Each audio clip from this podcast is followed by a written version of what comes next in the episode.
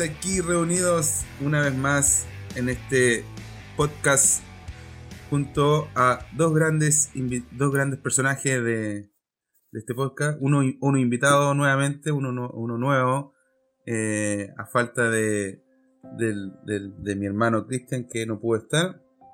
Eh, vamos a saludar primero a Gerardo. ¿Cómo estás Gerardo? ¿Cómo ha sido tu semana en Alemania? Hola hermanito, ¿qué tal? Eh, aquí estamos en este nuevo capítulo de Conosin Kakumen. Mi semana ha estado súper bonita, el clima ha estado, ha estado bacán. Em, acá todavía no se percibe casi nada del corona, pero lo que sí ha estado un poco estresante porque me, les conté que me compré un celular nuevo y ha sido un cacho. Espera, espera, espera, espera. Antes, tener que actualizarme con esta weá. Antes, antes de entrar en eso, porque es muy interesante para todos nosotros, para que todos los que nos escuchan van a poder, van, a, poder, vamos a poder enriquecernos de su experiencia en el siglo XXI de lo que es tener un celular smartphone. Pero vamos a saludar antes a, la pasada, a, a, nuestro invitado eh, que, que, que lo vengo siguiendo hace tiempo las cosas que escribe, así que ha sido bien interesante. Ojalá que nos apasione el día de hoy con, con su sapiencia. Lucas, ¿cómo está? bien, gracias primo por, por darme la oportunidad de compartir con ustedes. La verdad es que hace tiempo, no sé, yo creo que nunca hemos estado los dos acá compartiendo, así que bacán. Eh, mi semana ha estado súper buena, harta universidad, harto trabajo. Estamos con harto teletrabajo, así que mm, estoy, tengo un poco de sueño, pero ya queda poco, así que dándole nomás. Bueno, para que sepan, Lucas es uno de los primos menores, menores de nosotros, pues, de Gerardo y yo, porque nosotros somos como los mayores. Em, y él está en Valparaíso, Valparaíso, ¿cierto? ¿Viviendo? En Viña. En Viña, en Viña. Él vive en Viña. Eh, siempre como que se dice de dónde uno es para para que sepamos.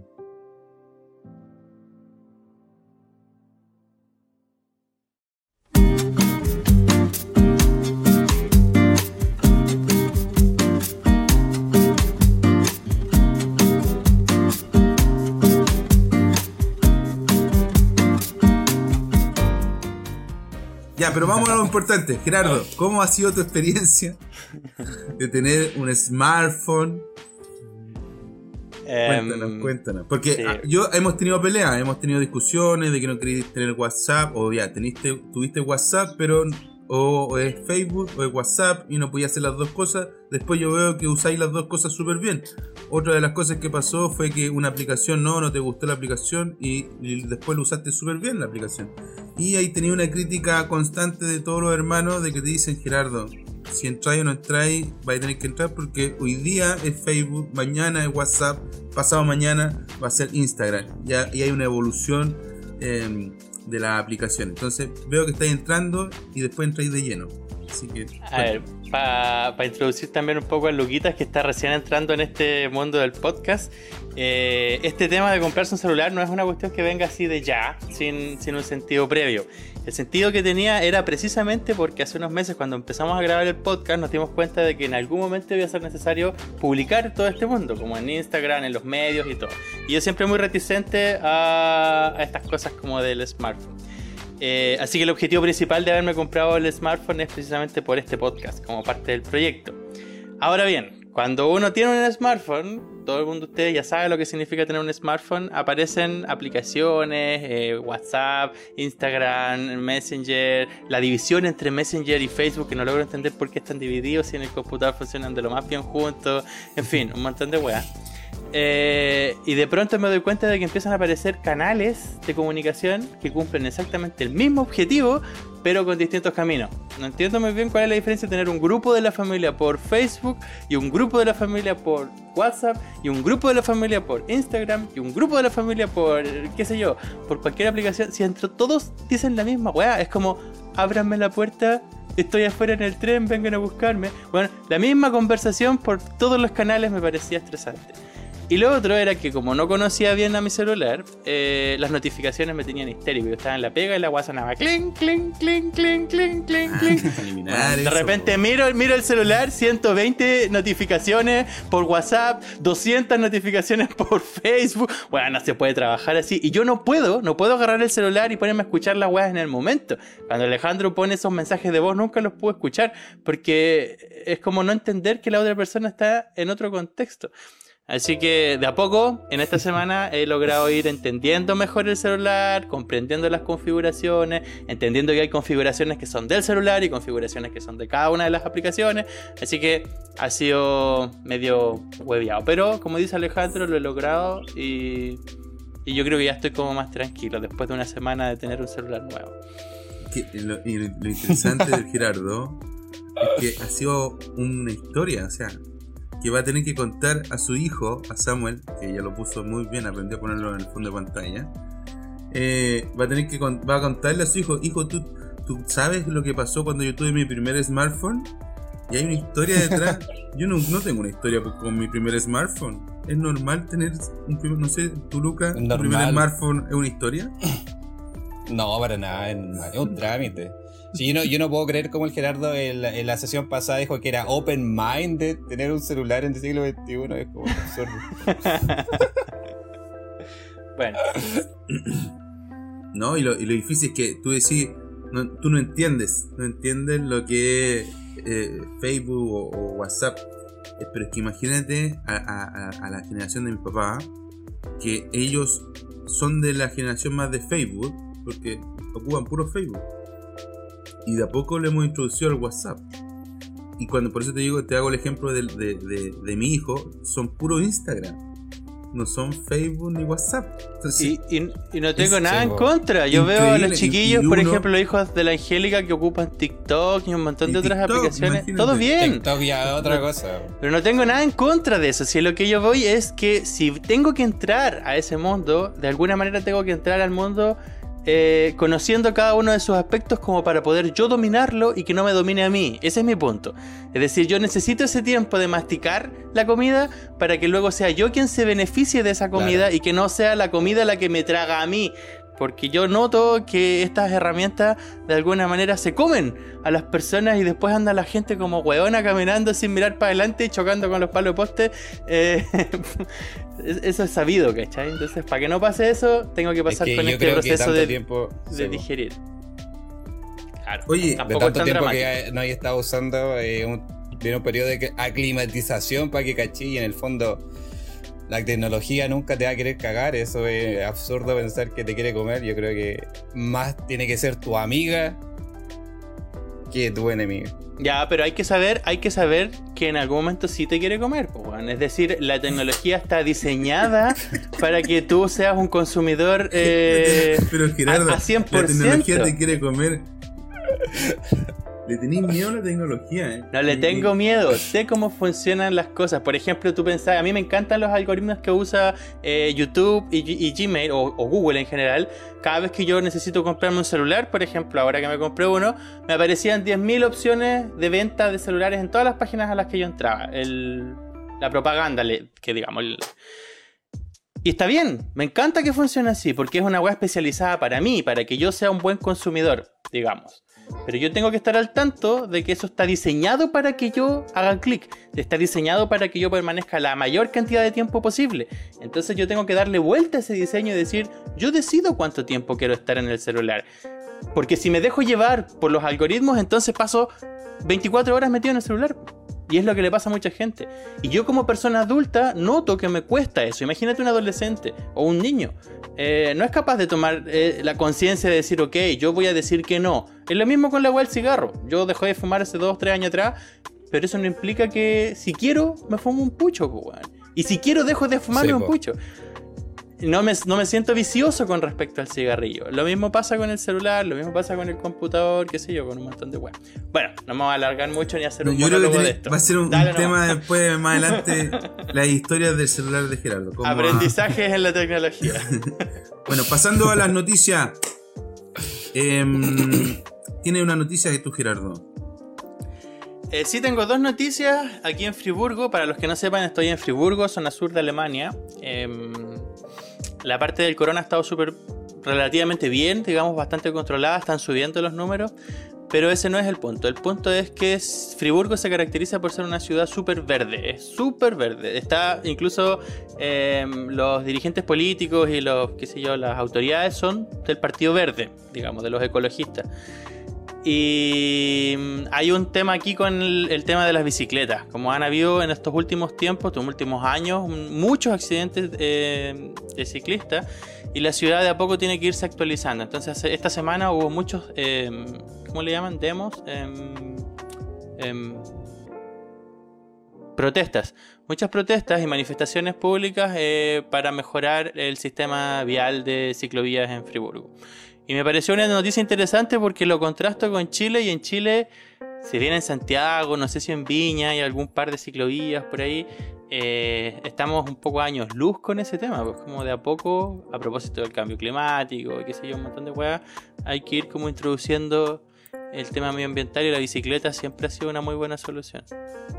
Acá, como en Chile las ciclovías fueron un boom en algún momento y, como que están hoy día reaccionando para mal, tanto para los, para los vehículos motorizados como para los peatones. Han, alegado mucho con respecto a las ciclovías. Eh, ha sido bien raro lo que ha sucedido en algunas ciudades, como en Santiago principalmente, eh, en San Felipe, acá en la quinta región, se crearon ciclovías como un proyecto de política pública y, a la gente al principio le gustó mucho la idea por el tema medioambiental, pero después no les gustó. ¿Y por qué no les gustó? porque uno achicó las calles, porque tuvieron que agarrar un espacio de la calle para la ciclovía.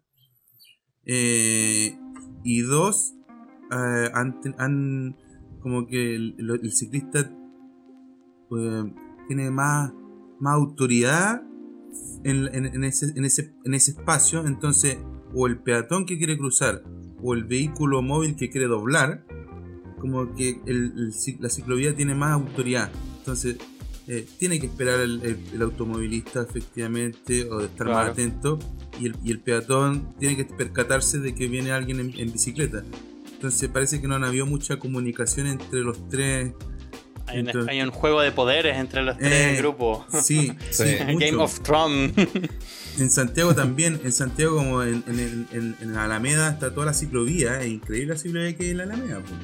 Todo completo, también es un, juego de poderes quién tiene la razón o la preferencia en algunas cosas.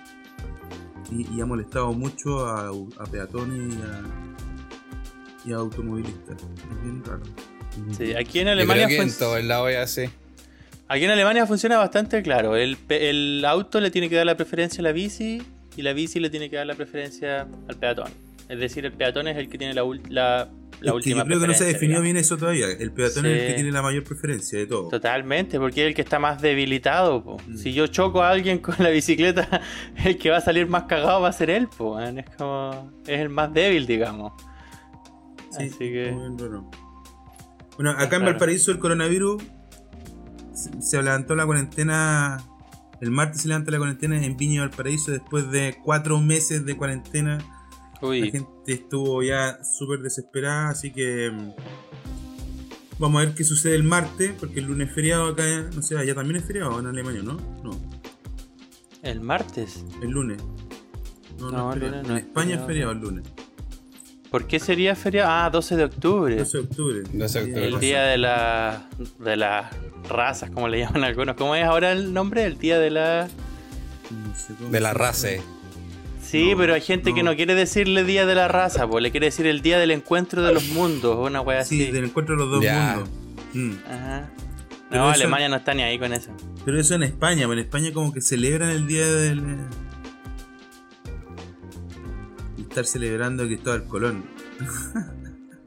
Bueno, pero piensa que en Barcelona, el, al final de la rambla de Barcelona, está el monolito gigante este donde está Cristóbal Colón mirando hacia la tierra diciendo hemos logrado conquistar América. Para ellos fue todo un evento.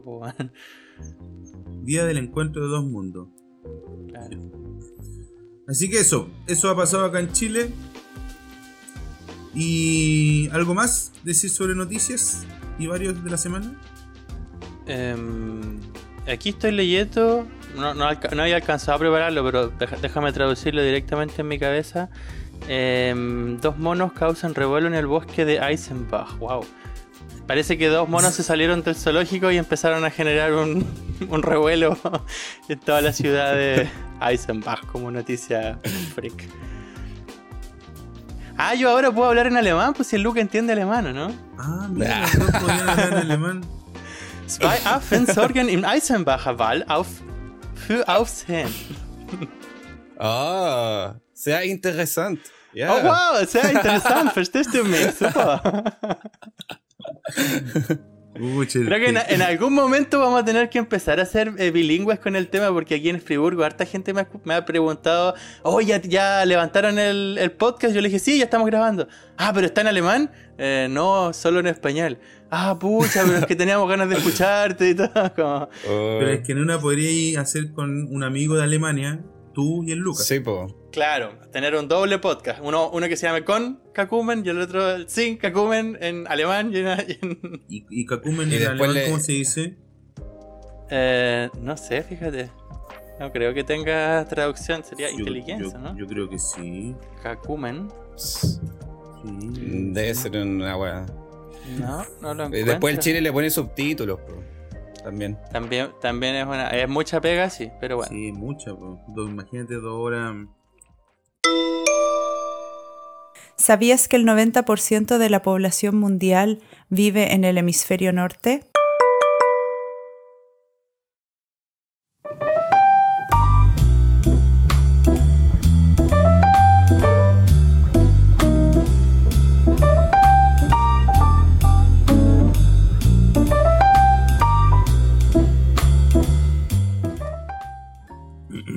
pega. Ya, entonces, para seguir avanzando, eh, vamos a entrar al área de. al bloque de controversia. Al tiro. Al tiro. Sí, al toque. Es el, que más, es el que más queríamos escuchar, así que. Ya, verá. Dale, Lucas, tú eres el que nos introduce a, mí este cuando, tema.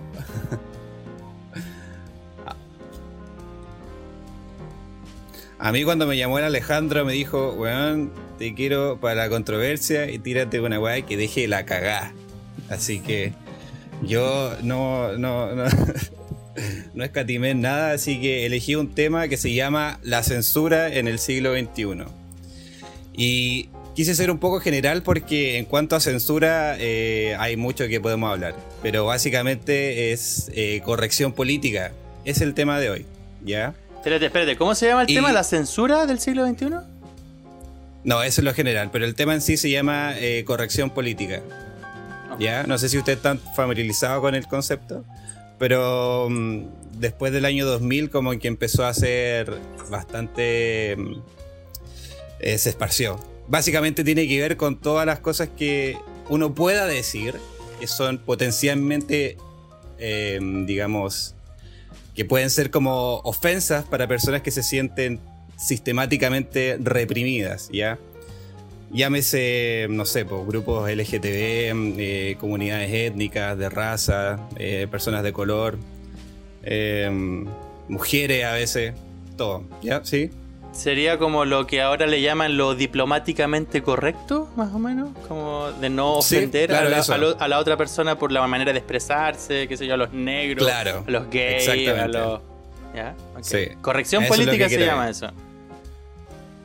Sí, pues corrección política. Genial. ¿Y quién le puso ese nombre? ¿Cómo que quién le puso ese nombre? No sé, ¿de, dónde salió el concepto corrección política? Es decir, ¿había una política a la cual se le está corrigiendo? Sí, pues. ¿Sí? Obviamente tiene que ver con eso. Con corregir la política. Ahora, Las políticas. ¿Quién, define que esa corrección es buena o mala? Lo que pasa es que básicamente se, se dice que es mala. O sea, yo pienso que es mala porque cuando tú corriges políticamente tratas como que de equiparar, digamos, las desventajas que pueda tener alguien, ¿cachai? Por ejemplo, si yo me siento reprimido o si yo me siento ofendido, independiente de la verdad que es objetiva, ¿cachai? Mi opinión subjetiva va a ser más importante de la, de la verdad, ¿cachai? Entonces mi opinión tiene que ser tomada como verdadera. Y es el problema de la corrección política, ¿cachai? Es el tema. Tengo varios ejemplos. bajo esta... Luca, no sé si entendí el concepto y yo creo que hay varios ejemplos, pero sería interesante comprender algunos. No sé si estoy bien o mal, pero uno de los ejemplos sería en el caso de lo que hoy día se está haciendo mucho para los que son del, del, del, cuerpo LGTB, que hay que decir niños, niñas eh, y adolescentes, ¿ya?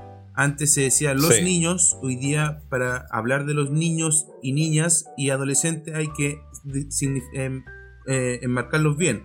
O, lo que quieren en el... Y, y, ya se aplicó, hoy día todas las leyes eh, que antes decían los niños solamente, hoy día todo es NNA, niños y niñas y adolescentes. Y, y, se modificó la ley y, todas las leyes donde aparecían niños, hoy día es niños, niñas y adolescentes. Pero viene, viene más allá el tema que ahora quieren que digamos niñes. Entonces, porque no son niños y niñas, sino que son niñes, ¿ya? Para... Eh, o, va, para allá, para allá tú dices, entonces nosotros deberíamos corregir, pero la, Real Academia no ha reconocido el niños todavía, o les, eh, pero ellos eh, se, ya lo están aplicando, muchos los discursos, si ustedes han podido ver la, las campañas de día de la franja política, ya están ocupando el, el, es, niñes, jóvenes, eh, todo es, es, a eso, eso estoy bien en ese tema, en la corrección política.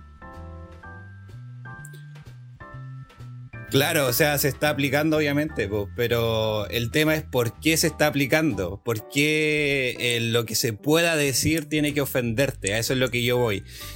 Porque lo que yo creo que esto parte de la premisa que si tú, si tú tienes acceso a, a los hechos, o si tú quieres pensar por ti mismo, digamos, eh, básicamente tú vas a generar tu propia opinión, tú vas a generar tu propio lenguaje, ¿cachai? Porque tú eres libre de generarte tu propia opinión. Y para que tu pensamiento sea, digamos, válido, ¿cachai? Sea válido y no sea de nadie más, tiene que ser tuyo, ¿cachai? Si tú no tienes la, la habilidad de usar el lenguaje como tú quieres, no puedes generarte ningún pensamiento que sea de valor, ¿cachai? Es el tema. Y lo que estamos viendo hoy día en el mundo es básicamente eso. Por ejemplo, en Canadá se promulgó la ley C16 que obliga a las personas a usar ciertos eh, pronombres hacia las personas de la comunidad LGTB. Eh, no sé, también otras cosas de, raza, por ejemplo, las, plataformas de streaming de películas eh, han quitado algunos, algunas películas porque tienen escenas que son potencialmente ofensivas para personas de color. Por ejemplo, lo, lo que pasó con la película, lo que, lo que el viento se llevó, ¿no? Y bueno, también en la universidad están haciendo de repente eh, como puntajes de, como puntajes para personas que son éticas que son como más especiales. Y también dentro de mismo, dentro de acá, nosotros también vemos acá en Chile, por ejemplo, lo que pasó últimamente con la ley Mordaza, ¿no es cierto? Que se promulgó en la Cámara de Diputados el 22 de septiembre, donde se busca penalizar a las personas que tengan como un negacionismo a los hechos de ocurrido en la dictadura. Y eso básicamente es un ataque a la libertad de expresión, porque si tú no puedes, si tú no tienes un derecho a formularte tu propia opinión de lo que son los hechos, porque vas a estar ofendiendo a personas, básicamente te están quitando la libertad de pensar. Pero allá, Allá en Alemania, y yo creo que Gerardo lo tiene súper claro, existe el negacionismo. Eh, digamos que es al revés, digamos que aquí hay una hiper eh, antinegacionismo, es decir, hay un grupo naturalmente que son los herederos de la época nazi, que hoy en día serían, qué sé yo, los de ultraderecha, que pretenderían ser negacionistas, pero acá es al revés. Acá se, em, se potencia eh, en la educación, sobre todo de los jóvenes o los niños, eh, la historia de la Segunda Guerra Mundial, de Hitler, en fin. A tal punto en el que ya aparece como caricatura. Eh, se potencia tanto que desde mi punto de vista acá es como que la gente toma la historia como si fuera una caricatura y no logran ver el panorama completo de los hechos y nadie puede llegar y levantar una bandera alemana, por ejemplo, con una especie de orgullo nacional porque sería súper mal visto o nadie puede decir, ah, quizás Hitler no lo hizo tan mal porque también estaría súper mal visto. Es decir, hay una hiper, eh, no negación, sino que al contrario, como potenciación de que lo que hizo este muchacho, este tipo, eh, era algo malo. Por eso, Em, ¿están más de acuerdo en que lo que él hizo fue algo malo? Aquí Sí, pero yo también, yo también tengo mis. Siempre yo siento que las cosas son con y sin cacumen. Es decir, no son nunca tan negras ni nunca tan blancas y siempre hay un grises Es que entre medio. eso efectivamente Y para es así, entender pues, el panorama, claro, lo que dice Lucas es que cada persona que quiera poner su puesta en valor es necesario ubicarse dentro de ese espectro teniendo la mayor cantidad de información posible para hacer un análisis relativamente objetivo. Digamos también que la verdad nunca la vaya a alcanzar. Es decir, ya no estamos en la época religiosa en el que Dios nos entrega la verdad absoluta y hay que seguirla. No existe la verdad. Eh, incluso en la ciencia, yo puedo decir 1 más 1 es 2 y 2 más 2 son 4, pero eventualmente podría alguien eh, quebrar con esos paradigmas y decir, no, Sí, po, 1 pero- más 1 no es 2. Pero, pero claro, pero es el problema que tú estás diciendo, porque si tú dices, ya, eh, la verdad puede ser que ahora sí, después no, pero claro, hasta que no se demuestre lo contrario, ¿cachai? La verdad sigue siendo objetiva, po, hasta que venga otra persona y diga, no, esto estaba mal y lo compruebe, ¿cachai? Exacto, hasta que, hasta eso que eso, trata. hasta que eso no pase, hasta que eso no pase, lo único que tenemos ahora es que, no sé, por ejemplo, no sé, la libertad económica o el libre mercado es lo que saca a la- a las personas de la pobreza, ¿cachai? Y eso es un hecho, pues, hasta que no venga otra persona pero, y ah, pero- aquí entramos ¿Cachai? en controversia, espérate. Aquí entramos en controversia, porque yo siempre pienso en las cosas desde el punto de vista de la arquitectura. Y si me preguntáis, una plaza, un espacio público, ¿responde más al libre mercado o al, al, al al bienestar socialismo? social. Él responde evidentemente más al bienestar social. Una plaza es un espacio público, un bien común. Normalmente el mundo privado no construiría plazas, no construiría parques, eh, porque responden más bien al bien común y el bien común es el interés de los grupos de más de izquierda. Entonces, con, e- con ese, con esa analogía, yo podría llegar a la conclusión de que el libre mercado en el fondo, en el fondo no existe. No existe el libre mercado, porque eso sería como el anarquismo. Lo que existe es un mercado de cierta manera que está regulado de cierta manera. Por ejemplo, la regulación eh, libre de los precios. Por oferta y por demanda. Existen siempre unas, unas reglas del juego. Entonces, el libre mercado no existe. Va, va cachando más o menos para dónde voy, ¿no?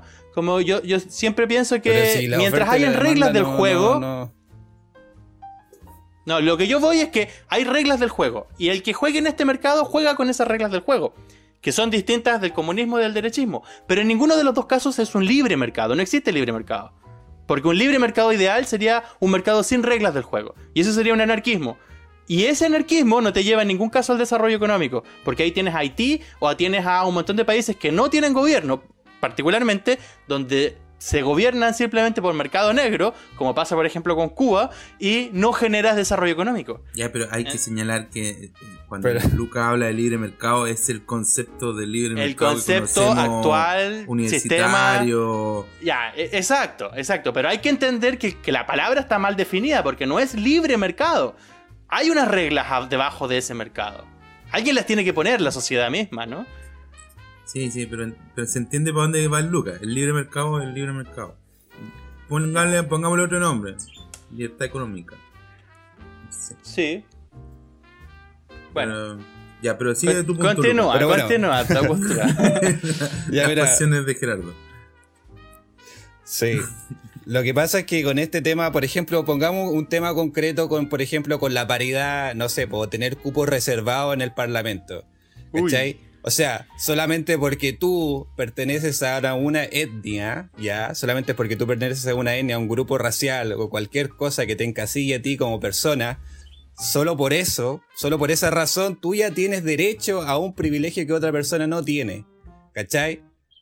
Eso también puede ser eh, considerado como coartar la libertad, pues, ¿cachai? Porque si yo soy un votante, digamos que tengo mi responsabilidad, y si yo quiero elegir a quien yo quiera, independiente de la raza, ¿por qué va a venir alguien y me va a poner alguien ahí, ¿cachai?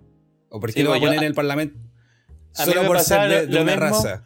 Lo mismo cuando yo estaba en la universidad, yo como éramos, veníamos de una familia pobre, eh, teníamos que optar por becas. Pues, un montón de veces tenía que postular a becas, becas de aquí, becas de allá, juegan crédito, lo que sea.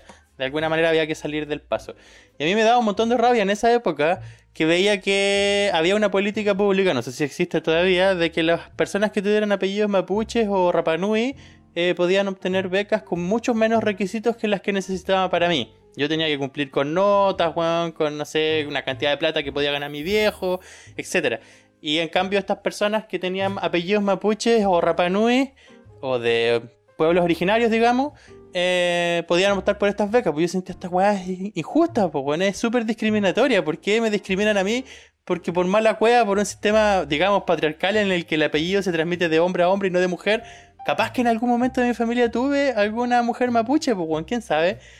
Y no se transmitió solo porque vamos transmitiendo el apellido paterno. Entonces esta weá es súper injusta. Ahora que estoy un poco más, más viejo, o miro las cosas desde un poco más arriba, siento que los mecanismos que se imponen, de alguna manera se imponen para resolver un problema en el momento. Entonces entiendo de que las estadísticas hayan dicho probablemente la región de la Araucanía que presenta mayores niveles de o menores niveles de mejor educación eh, es necesario promover eh, la entrada a las universidades a través de becas. Entonces tenemos que buscar un mecanismo artificial para que la gente entre a las universidades y obtengan esas becas. ¿Y qué mejor sería? Probemos un mecanismo que sea con lo de los apellidos. Podría llegar a entenderlo, ¿cachai? Y con, el tema, y con el tema de, las cuotas de parlamentarias me pasa lo mismo. Siento que son mecanismos, como todo, mecanismos artificiales, eh, que buscan solucionar un problema en el momento. No necesariamente tienen que ser la solución para siempre, sino que si en este momento tenemos, por ejemplo, pocas eh, mujeres en el Parlamento, entonces busquemos una herramienta para que ingresen más mujeres, ya sea porque están desmotivadas. Pero es que ahí estáis mal, porque tú asumís que le, ahí tú asumes que el hecho de que hayan pocas mujeres en el Parlamento es un problema de, de de, no sé, ¿por qué asumes que hay pocas mujeres en el Parlamento? No, si las hay, pues, sabemos que hay pocas. Digamos que las estadísticas nos dicen que hay pocas mujeres en la política. ¿Cuál es el problema con que hayan pocas, cachai? ¿Cuál es el problema con que hayan pocas? Ahí viene la pregunta, ahí viene la pregunta, ¿cuál es el problema? Entonces, si alguien me dijera, el problema es que las mujeres no se interesan por política, como lo dijo mi hermana hoy día en la mañana en la conversa que tuvimos, yo diría, ok, no hay problema. Pero resulta que, resulta, el Alejandro está ahí, que está metido en política, sabe muy bien que a muchas mujeres les han cortado el piso solo por ser mujeres porque saben que el hombre vende mejor los votos. Entonces cuando eso sucede, incluso en la izquierda, en la izquierda un montón, me acuerdo que no sé si fue George Jackson o alguien que estuvo haciendo campaña que le quitó el piso a una compañera porque el mundo, porque su partido sabía que él iba a tener más chances de salir.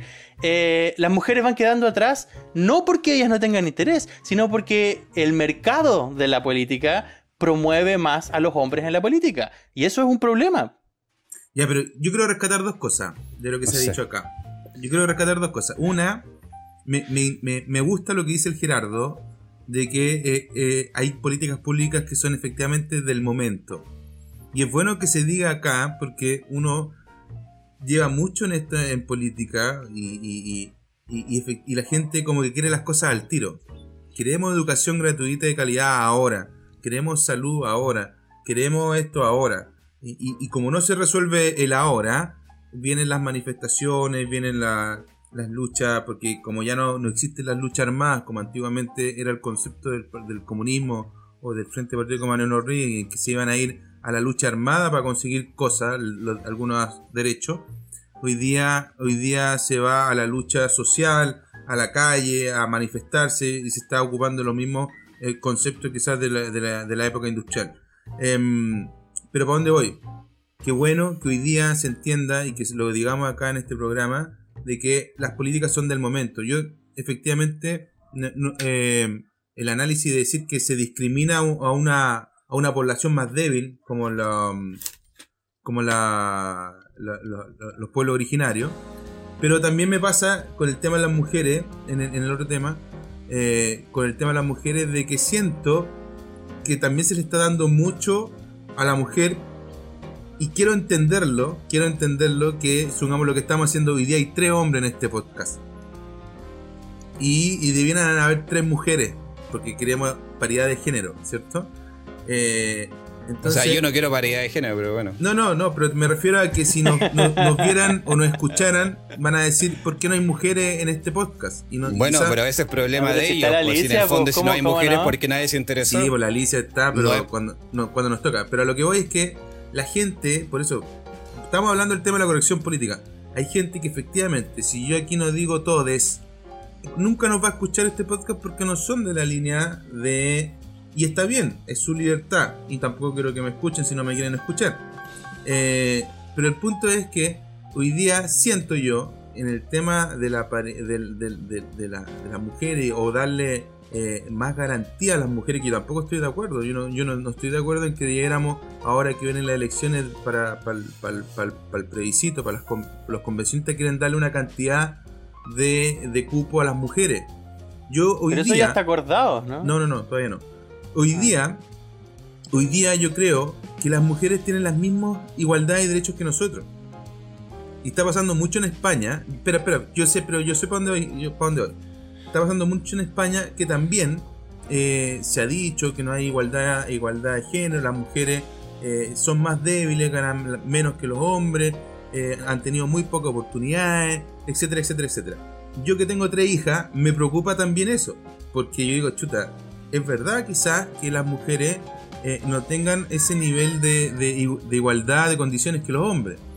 Pero me he puesto a pensar también, decir, ¿por qué tengo que minimizar o disminuir la, eh, capacidad que tenga mi hija frente a, uno, a un hijo que yo creo que tiene las mismas capacidades? Entonces no tengo por qué eh, darle mayores oportunidades a mi hija sino que tengo que dar las mismas oportunidades a los dos, a mi hijo y a mi hija. Ya, pero solo, solo cortito, ¿ah? ¿eh? yo, yo siento que esa es la idea. Finalmente esa es la idea, que todos tengamos las mismas oportunidades. pero resulta que no. Pero ¿por qué quieres que todos tengan las mismas oportunidades si eso es un absurdo tener las mismas oportunidades? O sea, yo porque sé inglés ya tengo una mejor oportunidad que el resto, pero eso no es culpa de nadie, eso es culpa, eso es mérito mío. O sea, ¿qué pasa si yo me hago rico? espérate, ¿por qué sabía inglés? Luca, ¿por qué sabía inglés? No sé, pues yo hasta yo de repente pienso y no sé por qué. Yo sé alemán y sé creol. Bueno, sé dos idiomas más porque he tenido las... En la vida me ha dado las oportunidades de aprender esos idiomas, pero tuve la oportunidad, ese es el punto. Cualquier joven que hoy en día quiera aprender inglés, tiene la chance de hacerlo porque se ha democratizado la información a través de la herramienta llamada Internet y la computación. Pero ese proceso de democratización de los elementos ha sido un proceso lento. Yo lo noto, por ejemplo, con la cámara fotográfica. ¿Quién podía tener una reflex? Una cámara reflex hace 50 años atrás. Solo los que tuvieran mucha plata. Hoy en día una reflex te cuesta 200 lucas. se democratiza a través del mercado el proceso para que todos tengan más oportunidades. Con el tema del género pasa lo mismo. ¿Por qué tienen que haber solo dos baños, hombres y mujeres? Si yo, weón, que quiero ir a mudar a mi hijo, voy al mall y en el mudador de, en el baño de hombres no hay mudador, solo en el de mujeres. Entonces yo digo, puta, tengo que entrar al baño de mujeres y hay mujeres que se sienten incómodas porque hay un hombre en presencia. ¿Por qué putas no hay un baño, weón, para mudar niños que no sean ni de hombre ni de mujeres? ¿Y por qué no hay un baño neutral? Ese es el punto, para democratizar esos procesos. La debilidad es ahora es del hombre, pues. Nosotros estamos teniendo algunas cosas que no tienen, que, no, que sí la mujer tiene, porque la sociedad asume que el que muda al, niño es la mujer, pues weón. Y esa weá no, no me podéis decir que no está fija en la. el otro día en Portugal estábamos con Tiana en el restaurante y el tipo se acercó a ella a preguntarle si quería mudar al niño. Y Diana le dijo, no, mi, mi marido lo muda, porque yo, yo no mudo al niño. ¿Qué le pasa? Entonces, esos, esos mínimos conceptos que algunos le llaman micromachismo, efectivamente están tan incrustados en nuestra sociedad que cuando los sumáis, eh, da un respaldo al por qué existen, por ejemplo, los movimientos feministas, LGTB y en fin, de las minorías. Y entonces da un respaldo al por qué existe esta corrección política. Yo particularmente estoy en contra de generar esta corrección política como una ideología, porque finalmente se extrema demasiado. Pero hay que entender cómo es el juego de la política, si esta weá es una selva, po Somos una selva. A veces siento que imponen mucho, se impone mucho su idea pero la imponen no como lo estamos haciendo acá, discutiendo, teniendo tu opinión, mi opinión, si te, si te convenzo bien y si no, bien también. Eh, pero siento que la imposición de, la ideología o del concepto es muy violenta hoy día en Chile. Es muy violenta. Entonces, para, ambos lados, para ambos lados, porque cada vez, cada vez que José Antonio Cas, que es de hoy día del Partido Republicano, habla, muchos que escuchan les molesta. Yo digo, ¿para qué lo escuchan si no les gusta? No lo escucho, pero si lo escuchan, después dicen, no, él fue muy violenta con lo que dijo. Entonces, em, yo creo que hoy día, hoy día la, sociedad está muy, no, está muy paciente eh, a, lo que está sucediendo. Hay mucha crítica. Sí, Luca, tú querías decir algo. Sí, mira, lo que decía el Gerardo que eran políticas públicas como del momento, así como que ya como lo que, no sé, por lo que fue una vez, no sé, por el movimiento liberal para que las mujeres tuvieran voto, ¿cachai? Todo eso. Pero, pero cuando tú, no sé, pues, eh, entregas beneficios, ¿no es cierto? entregas privilegios o beneficios a personas que son, digamos, oprimidas, entre comillas, lo que tú generas básicamente es, es un incentivo a tú sentirte eh, víctima, ¿cachai? Y ese eh, genera un problema porque vas a estar constantemente tratando de denunciar a otras personas para tener beneficios, ¿cachai? Y cuando eso ya se instaura en una comunidad, cuando ya se acostumbran a, no sé, porque el Estado, hay un, que hay un ministerio de mujer, ¿cachai? Que hayan cupos eh, asegurados para mujeres, para hombres, que hayan beca originaria, etcétera, etcétera. Lo que tú básicamente generas es que, o sea, después, ¿a quién no le gustaría ser víctima, pues, cachai? Y la persona que yo, al menos yo no me considero ni, ni de ningún grupo oprimido, ¿cachai? Termino como, y puta, ¿y yo qué culpa tengo, ¿cachai? De ser yo normal, ah.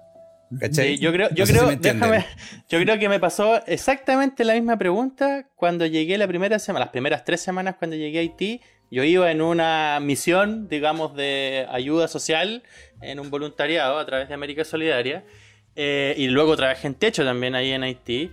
Y me preguntaba la misma weá, pues yo decía, ¿por qué tenemos que estar ayudando a estas comunidades como si fueran víctimas de algo de la cual nosotros tenemos que ir a ayudarles como siendo el papito que les va a ir a entregar la solución de sus vidas? Si, si seguimos, si continuamos con esta lógica, efectivamente el círculo vicioso no se corta nunca porque ellos están incentivados a seguir siendo víctimas. exactamente lo que está diciendo Lucas ahora. Eh, y es por eso que yo también promovía la idea de más participación, de proyectos participativos, de entregar la distribución del poder y democratizar finalmente las decisiones, ya sean comunales o eh, a, mayor escala. Em, y estoy completamente de acuerdo con tu visión, Lucas. Siento que cuando yo ayudo a otra persona, en la medida en que esa persona no sea capaz de devolverme esa ayuda, va, vamos a estar en un desequilibrio en el que esa persona se va a sentir víctima y el otro va a sentir poder, digamos.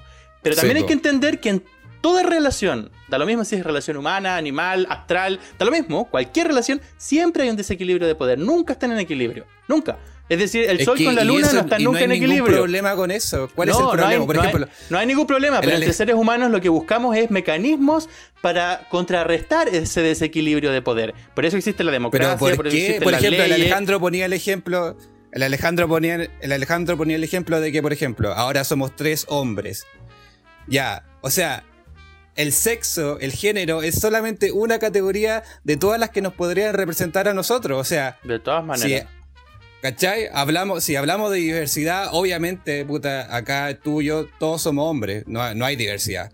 Pero veamos la diversidad de pensamiento también, pues, ¿cachai? No nos quedemos solamente en el género, o la diversidad sexual, o la diversidad, no sé, pues, porque parece que ahora importa mucho más la diversidad sexual y la de género, que la de pensamiento, ¿cachai? Por ejemplo, tenemos acá, no sé, pues el Gerardo que tiene una experiencia, el Alex que está en política, yo que soy estudiante, también hay diversidad ahí, ¿cachai? Y no porque no haya mujeres significa que no haya diversidad, eso es absurdo. No, Entonces quedarse en el sexo y en el género, en verdad... es problema para, todavía no estamos, todavía no, estamos, todavía no estamos en ese nivel. Yo a eso, para allá también quiero ir yo siento, y cuando decía que me gustaría que mi hijo y mi hija tuvieran la, en la misma, el mismo nivel de, de, posibilidades eh, eh, en, este, en esta vida, eh, yo, creo, yo creo decir eso, que quiero que vayan para allá ambos.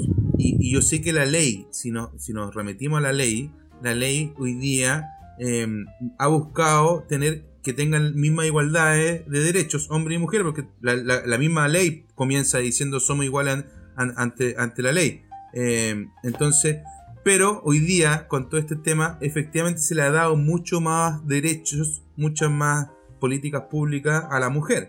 Tiene una ley propia, eh, cuando se, se mata a una mujer, eh, tienen una ley propia también femicidio, eh, más que, la, más que el, asesinato. O sea, es, totalmente distinto matar a un hombre hoy día que matar a una mujer. La mujer Depende del por qué lo matas. No, si yo mato a una mujer por venganza o porque no me pagó el sueldo, es distinto a que la mato por ser mujer. Eso es un femicidio. Hay una diferencia entre pues No, el femicidio es porque es parte de un, de un matrimonio, hoy día hasta de un pololeo también es femicidio. Eh, es parte de que fuiste, fuiste una pareja, hay algo, un conviviente, hay algo. Claro, y la matas por ser mujer, por eso es un femicidio. Por, eso. Lo mismo con el parricidio, con el. ¿Cómo la van a matar por ser mujer? No, pero a lo que voy, por eso, entiéndame por dónde voy, entiéndame que voy al hecho de que hoy día existe el femicidio, eh, porque efectivamente la, había una sociedad que ha dicho que las mujeres son más débiles que los hombres, que para allá quiero ir. Siempre se ha visto que la mujer ha sido más débil que los hombres. Y también tuvieron que luchar para ganar el voto y eso. Pero yo creo que hoy día, hoy día la sociedad ha permitido reconocernos entre hombres y mujeres que somos iguales. Y hoy día efectivamente están teniendo mucho más beneficios las mujeres. ¿Para dónde quiero ir? Y un ejemplo también súper concreto. Y que Gerardo, eh, no sé cómo es en Alemania, pero sé que disfrutó su pre y postnatal. Acá en Chile, eh, el que tiene el pre y postnatal es la mujer. Y recién hoy, el hombre tiene acceso a un poquito, ¿ya? Porque también eh, sigue existiendo un poco esa cultura de, que el hombre es el quien trabaja y la mujer se queda en la casa. Entonces yo en mi mente, y lo vengo pensando hace mucho tiempo, si diéramos las mismas igual, eh, posibilidades tanto el hombre y la mujer, el hombre, la mujer tiene eh, cuatro meses de pre, seis meses de post, ¿ya? O tres meses de pre y seis meses de post, nueve meses en total, casi un año eh, se extiende. El hombre también va a tener el año. Malas, los dos, la misma cantidad. No solo la mujer, el hombre también.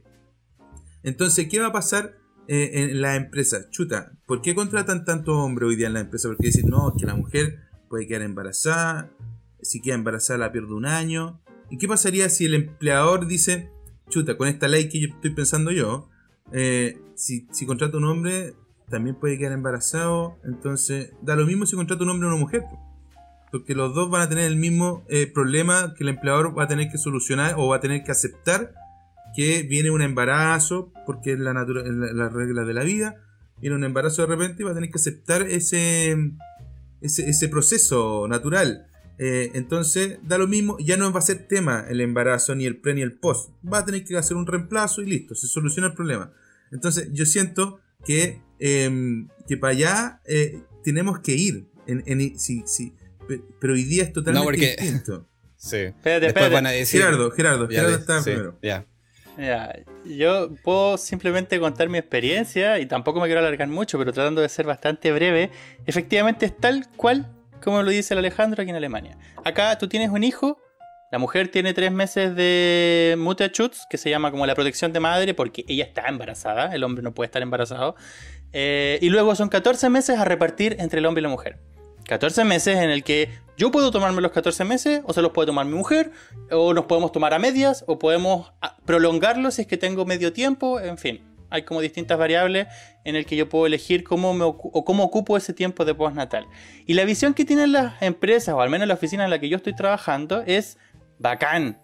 Este weón va a tener un hijo.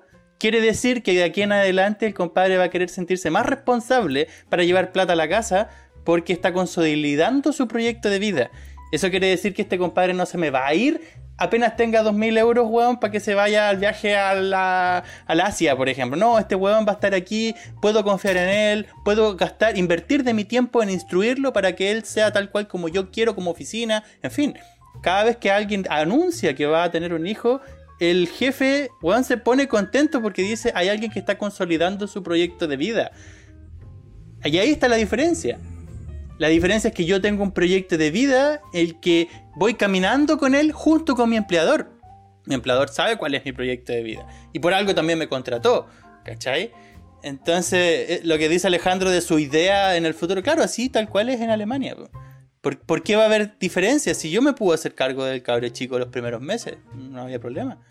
Las habilidades no son tan distintas. Ahora, yo reconozco, por temas biológicos, que el niño nace con mucho mayor apego con la madre que con el padre, porque lo tuvo ahí dentro de la guata y porque hay un tema químico y anda a saber tú qué weas fisiológicas dan vuelta alrededor del cuerpo del bebé que se apegan mucho más a la mamá que al papá. Pero fuera de eso, yo soy igual de responsable con mi hijo que Diana, ¿cachai? Es como. Lucas, ¿tú, querías decir algo. Claro, sí, a eso quería ir. Quería ir de eso, del, tema que, bueno, eh, hombres y mujeres son distintos y eso demuestra que en ciertos campos laborales hay una predominancia de mujeres y no por eso se reclama que las mujeres tienen tomado cierto eh, campo laboral, como podría ser, no sé, la, enfermería o, no sé, parvularia, profesores. ¿Cachai? Entonces, no por eso nosotros vamos a decir los hombres, eh, sé, oye, las mujeres no quieren dejar entrar a hombres, sino que es algo que innato de las mujeres que son mucho mejores con, las emociones, para expresar emociones, son mucho mejores con los niños, etcétera, etcétera. Del mismo modo, también hay hombres que innatamente los hombres se interesan más cómo funcionan las cosas. Por ejemplo, no sé, como eso explicaría por qué hay tan más ingenieros que mujeres, ¿cachai? Pero no creo que sea por un sesgo hacia las mujeres, sino que los hombres están, se interesan más por cómo funcionan las cosas, ¿cachai? Ya, pero ahí es lo que yo digo, pues. Si tú tenés una situación natural, digamos, en el que los hombres se interesan más por la mecánica y las mujeres más por las cosas sociales, vas a tener más profesoras y más ingenieros, ¿cierto? Pero la sociedad en su conjunto podría llegar a decir, mm, sería bueno que en los colegios también hayan hombres, porque para el proceso de desarrollo de los niños es bueno ver a ambos géneros dentro de la sala de clase. Entonces yo como sociedad, digamos yo como Estado o yo como ente regulador, podría buscar un mecanismo para promover que haya más hombres en el sistema educativo. Entonces yo les podría aumentar los sueldos a los profesores hombres o generar mejores plazas o qué sé yo, para que en los colegios haya más, para promover que haya más profesores. Bueno, puede que quede la cagada, pero yo lo que voy es que son mecanismos para, cuando yo veo una problemática, buscar la solución. Claro, es lo que están haciendo hoy día con las mujeres. Necesitamos que las mujeres participen más en política. no hay ningún problema. ¿Ah? Lucas, no, te, no te escuchamos. ¿Qué cosa no, que el Gerardo dice como el Gerardo dice como que ahí estaría la solución. Pero en verdad, ¿cuál es el problema que las mujeres sean mayores que los hombres en ciertos campos? No, no, no estoy diciendo cuál es el problema que sean las mujeres. Yo lo que estoy diciendo es que el, el, el ente regulador, digamos, el Ministerio de Educación de Alemania, dice, chucha, hay muy pocos profesores hombres en las escuelas. Necesito buscar una herramienta, un mecanismo artificial para incentivar que entren más profesores hombres a los colegios. Ya yo tengo una. ¿Pero por qué? por qué? Porque han identificado que para el desarrollo, para el pleno desarrollo del niño, es bueno que estén ambos géneros en la sala de clase. Porque los caracteres y la manera de enfrentar soluciones y la manera de comunicarse, etcétera, son distintas entre hombres y mujeres. Entonces el Estado o el Ministerio dice, sería bueno que en cada sala de clase haya siempre un hombre y una mujer. Pero como escasean los hombres, busquemos estrategias, mecanismos artificiales para promover a los hombres. El mismo ejemplo, inviértelo, inviértelo al mundo de la política. Sería bueno que en el Parlamento hubiera una cantidad de mujeres para promover la, distinta manera de enfrentar el mundo. ¿Por qué no? Obvio, si hubieran más de 50% de las mujeres, obviamente que muchas de las leyes que benefician a las mujeres se serían. No solo que beneficien a las mujeres, que benefician a la humanidad. En general, la mujer tiene más habilidades sociales que el hombre. Eso está clarísimo. Yo particularmente no tengo habilidades sociales con nadie. No sé si, no sé si, no sé si las mujeres tienen más habilidades sociales que el hombre. Yo creo, la, yo creo que las mujeres son mucho más. Yo creo que el gran, el gran, la clave del fracaso de, de las mujeres por no llegar a, a, no sé, a posiciones de poder es que son muy, tienen muchas emociones, ¿cachai?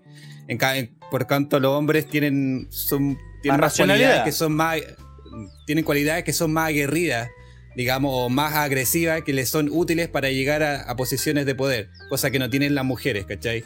Y eso les sirve, no sé, pues, si hay personas que no y he, visto congresos donde los buenos se están agarrando de las mechas, así como. Claro. He visto de verdad. Y hay un montón de videos donde están los congresistas agarrando esa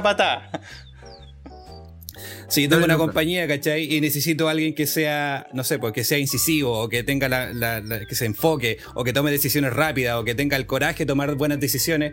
Obviamente el hombre por naturaleza tiene esas condiciones que no la tiene la mujer. Hay mujeres que sí la tienen, pero son una excepción, ¿cachai? Pero en la mayoría son hombres. Entonces las mujeres que llegan arriba son las que son más aperrascos, ¿cachai? Son las que son, en el fondo, más parecidas a los hombres. ¿O no? O cambiemos los, los, marcos de valores para acceder al mundo político. Porque todo, tú, ahora lo estás diciendo como una especie de expresión, como diciendo, ah, las emociones o la parte afectiva emocional no es eh, algo a alcanzar, es algo más bien como para rechazar. Y no tiene por qué ser así. No, no, no, no, no, no, no. Yo no he dicho eso. Yo, obviamente las emociones son importantes, ¿cachai? Pero cuando hay mucha emoción o mucho, ¿cachai? Eh, no te sirve, pues, ¿cachai? Pero es que tienes que darle la oportunidad de gestionar las emociones a una mujer o no, no pues, porque tenemos no a perder plata, pues. Si tú tenés. Pero ya, pues, pero es que ahí, tiene que ver cómo, cómo se mueve el mercado. Si el mercado lo que le importa es ganar plata, no importa cómo. ¿Cachai? Entonces, si yo logro que mis clientes, por ejemplo, se den cuenta de que lo que yo estoy produciendo además tiene emociones, se nota en el mundo del arte, weón. Es como hay, hay, hay una emocionalidad mucho más fina en las artistas que en los artistas. Pero ¿por qué los hombres han llegado a ser más famosos simplemente porque es política? Porque en el mundo de la política han sido más aguerridos, como decís tú, y han llegado a ser como grandes. Pero finalmente las mujeres tienen una sensibilidad por mucho lo mayor que los por hombres. Eso. ¿Cachai? Bueno, en fin. Creo que. en fin. Me interesa saber cuáles son tus. ¿Qué te ha llevado a pensar esto, Luca? Y cuáles son tus conclusiones de, de lo que hayamos partido conversando, que es la corrección política y lo que hemos avanzado en esta conversación del día de hoy de de cómo se efectivamente se ha ido corrigiendo ciertos conceptos, valores, principios y que hemos incorporado también dentro de este, de este, de este mundo a ciertas minorías también y hemos aceptado esas situaciones también. Yo creo que claramente, no sé, yo siempre tengo, siempre cuando es como igualar, eh, pero en igualdad de dignidad, obviamente estoy de acuerdo. Pero cuando ya se sobrepasa eso y, queda una persona desvalida o queda una persona que no tiene los mismos privilegios, y ahí, ahí ya no hay, no hay igualdad de nada. O sea, lo que tú estás buscando es igualdad a través de la ley, ¿cachai? Y no ante la ley. Y eso es claramente es un, es un ataque a la libertad, pues, ¿cachai? Porque si tú le das, si tú partes por la premisa de que todas las personas son dignas y que todas las personas tienen la responsabilidad y la capacidad de elegir a sus propios parlamentos, a sus propios parlamentarios, a sus propios representantes, ¿por qué entonces un aparato burocrático va a tener, va a decidir qué, qué personas poner y cuáles no? Eso es lo que yo nunca voy a entender. Y sobre la corrección política creo que... ¿Cómo? No, es que esas serían tus Y sobre la corrección política creo a entenderlo en algún momento. Sí, y sobre la... Sí, y yo espero entenderlo. Y sobre la corrección política creo que se está generando una cultura, digamos, de, de, victimismo, obviamente. O sea, es impresionante cuántas personas que no, no, tienen tolerancia hacia nada porque piensan que uno piensa distinto. O sea, solamente por decir que voy a votar rechazo en la universidad eh, o en el trabajo, no sé, o acá mismo en la comunidad, ya te empiezan a mirar como, ya se ponen nerviosos al tiro porque dicen que eres facho o cualquier cosa. Entonces, yo pienso que se está yendo por un mal camino. Es un mal camino del cual es difícil devolverse porque esto de verdad que está generando, está dividiendo a las personas. Mujeres contra hombres, eh, los fachos con los comunistas, cuando en verdad somos todos iguales, pues, ¿cachai? Sí, un buen punto lo que te señalas, Lucas. Yo, yo también lo, he, vivenciado. Y a veces, quizá en mi comodidad, y es lo que Gerardo hoy día sabe, porque lo hemos tocado ya dos veces el tema de la prueba del rechazo, eh, he preferido mantenerme eh, lejos de esa discusión hoy. Una, porque la encuentro. Eh, todavía no, no, no me convence el proceso más ahora en pandemia. Yo sigo creyendo que en pandemia uno, la libertad se va, va a estar coartada o prohibida para los que tienen coronavirus.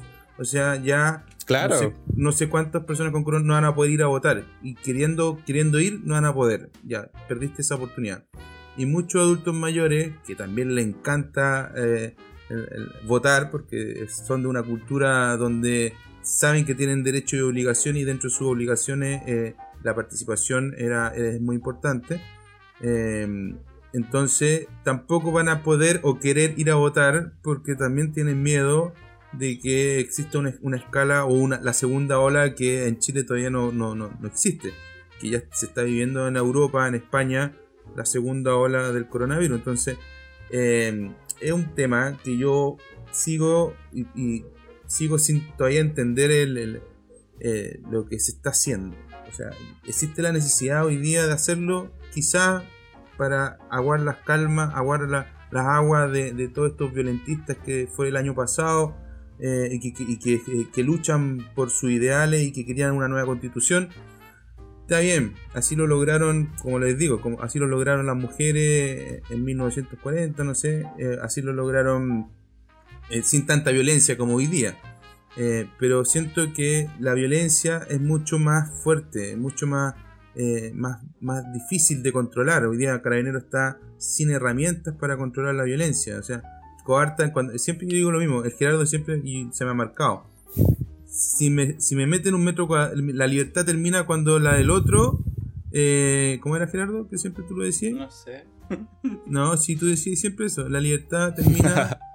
eh, cuando, comienza la del otro. Cuando comienza la del otro. Entonces, si, si, si me interrumpe mi metro cuadrado, o sea, si me rompe algo de, que a mí me costó, como los que tienen negocios pequeños, es una violencia que no ha sido castigada tampoco porque no pudo, no se puede identificar quiénes fueron, estaban encapuchados, no, entonces todo tu esfuerzo de años se fue a las pailas porque no hay justicia, no hay nada. Entonces siento que ha habido mucha violencia y así han logrado eh, que se modifiquen ciertas cosas, como este previsito. Entonces me alargué mucho, pero para dónde iba era que eh, eh, hay demasiada división y quizás lo que tú no hay señalado hoy día, que ha sido muy interesante este tema de la corrección política, no, había, no, había, visto que existe un concepto ante lo que ya estamos viendo hace tiempo. Gerardo, tú, unas últimas palabras de este bloque. Yo, para cerrar, eh, nada, pues siento que son temas que son interminables, que se podrían retrotraer a la época de los griegos incluso, incluso preguntarse qué significa la libertad, como mucha gente sobrevalora el tema de la libertad, la libertad. Eh, siento que lo importante es que pueda yo tener un proyecto de vida y ojalá que la comunidad en la que yo vivo me ayude a avanzar en ese proyecto de vida. Eh, y ahí yo me siento conforme. entonces, Igual que entonces siento que si, si, si, voy avanzando en ese proyecto de vida, eh, a través, junto con la comunidad en la que yo estoy viviendo, siento que tengo más paz. Y por último, mi objetivo de vida es tener paz. Ni siquiera la felicidad es lo que me llena, para mí lo que me llena es la paz.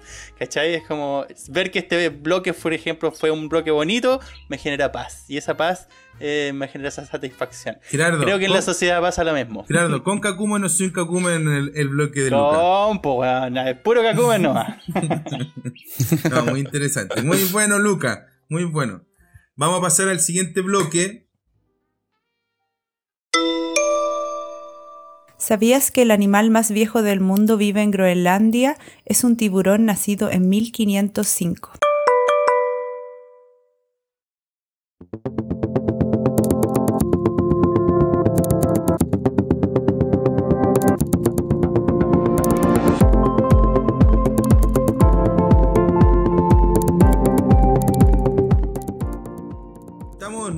Aquí en Kono Kakumen. Ha sido una mañana o una tarde, porque nunca vamos a saber si es mañana o tarde. Bueno, aquí en Chile es mañana, en Alemania es tarde. Em, con Gerardo Gasmuri, mi hermano, con Lucas Sangüesa, mi primo, eh, en este interesante podcast de Kono Kakumen. Vamos a entrar al bloque de. de. Em, ah, el bloque. mío, mi bloque de experiencia, de conocimiento. Pero que este, este bloque de conocimiento, igual me interesaba mucho llegar al bloque de experiencia, al tercer bloque, porque hay muchas cosas que me que no me acuerdo y era bien importante. No sé si hacemos de experiencia. en tu bloque y ya. Ya, bueno. que me interesaba el otro. Bueno, yo les voy a hablar, querido, de El octavo hábito, de Stephen Covey. Eh, en resumen, eh, Stephen Covey hizo otro libro que se llama Los siete hábitos de la gente altamente efectiva y se le ocurrió hacer el octavo. entonces yo, en vez de leer los siete, me fui al tiro al 8. Directo al eh, último. Eh. Pero no te, lo, leíste, los siete, los siete hábitos. Sí, sí, me lo leí, sí, me lo leí. Me lo leí. Pero es que me gustó mucho más el, octavo, por eso me apasiona mucho este, este, este libro. Eh, no sé si Lucas tú lo has leído el octavo hábito. ¿No? Bueno. No, no lo he leído. Te lo voy a mandar en PDF. ¿Cachai quién, es, ¿Cachai quién es Stephen Covey, no?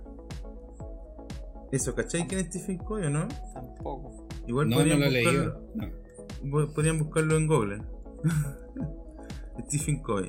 Eh, Stephen Covey, según Wikipedia, es, eh, nació el, nació en mil- el 24 A de octubre de 1932 en Ohio, Estados Unidos, y murió el 16 de julio. No, no, muerto, no, sí, todavía está vivo. Están matando, weón.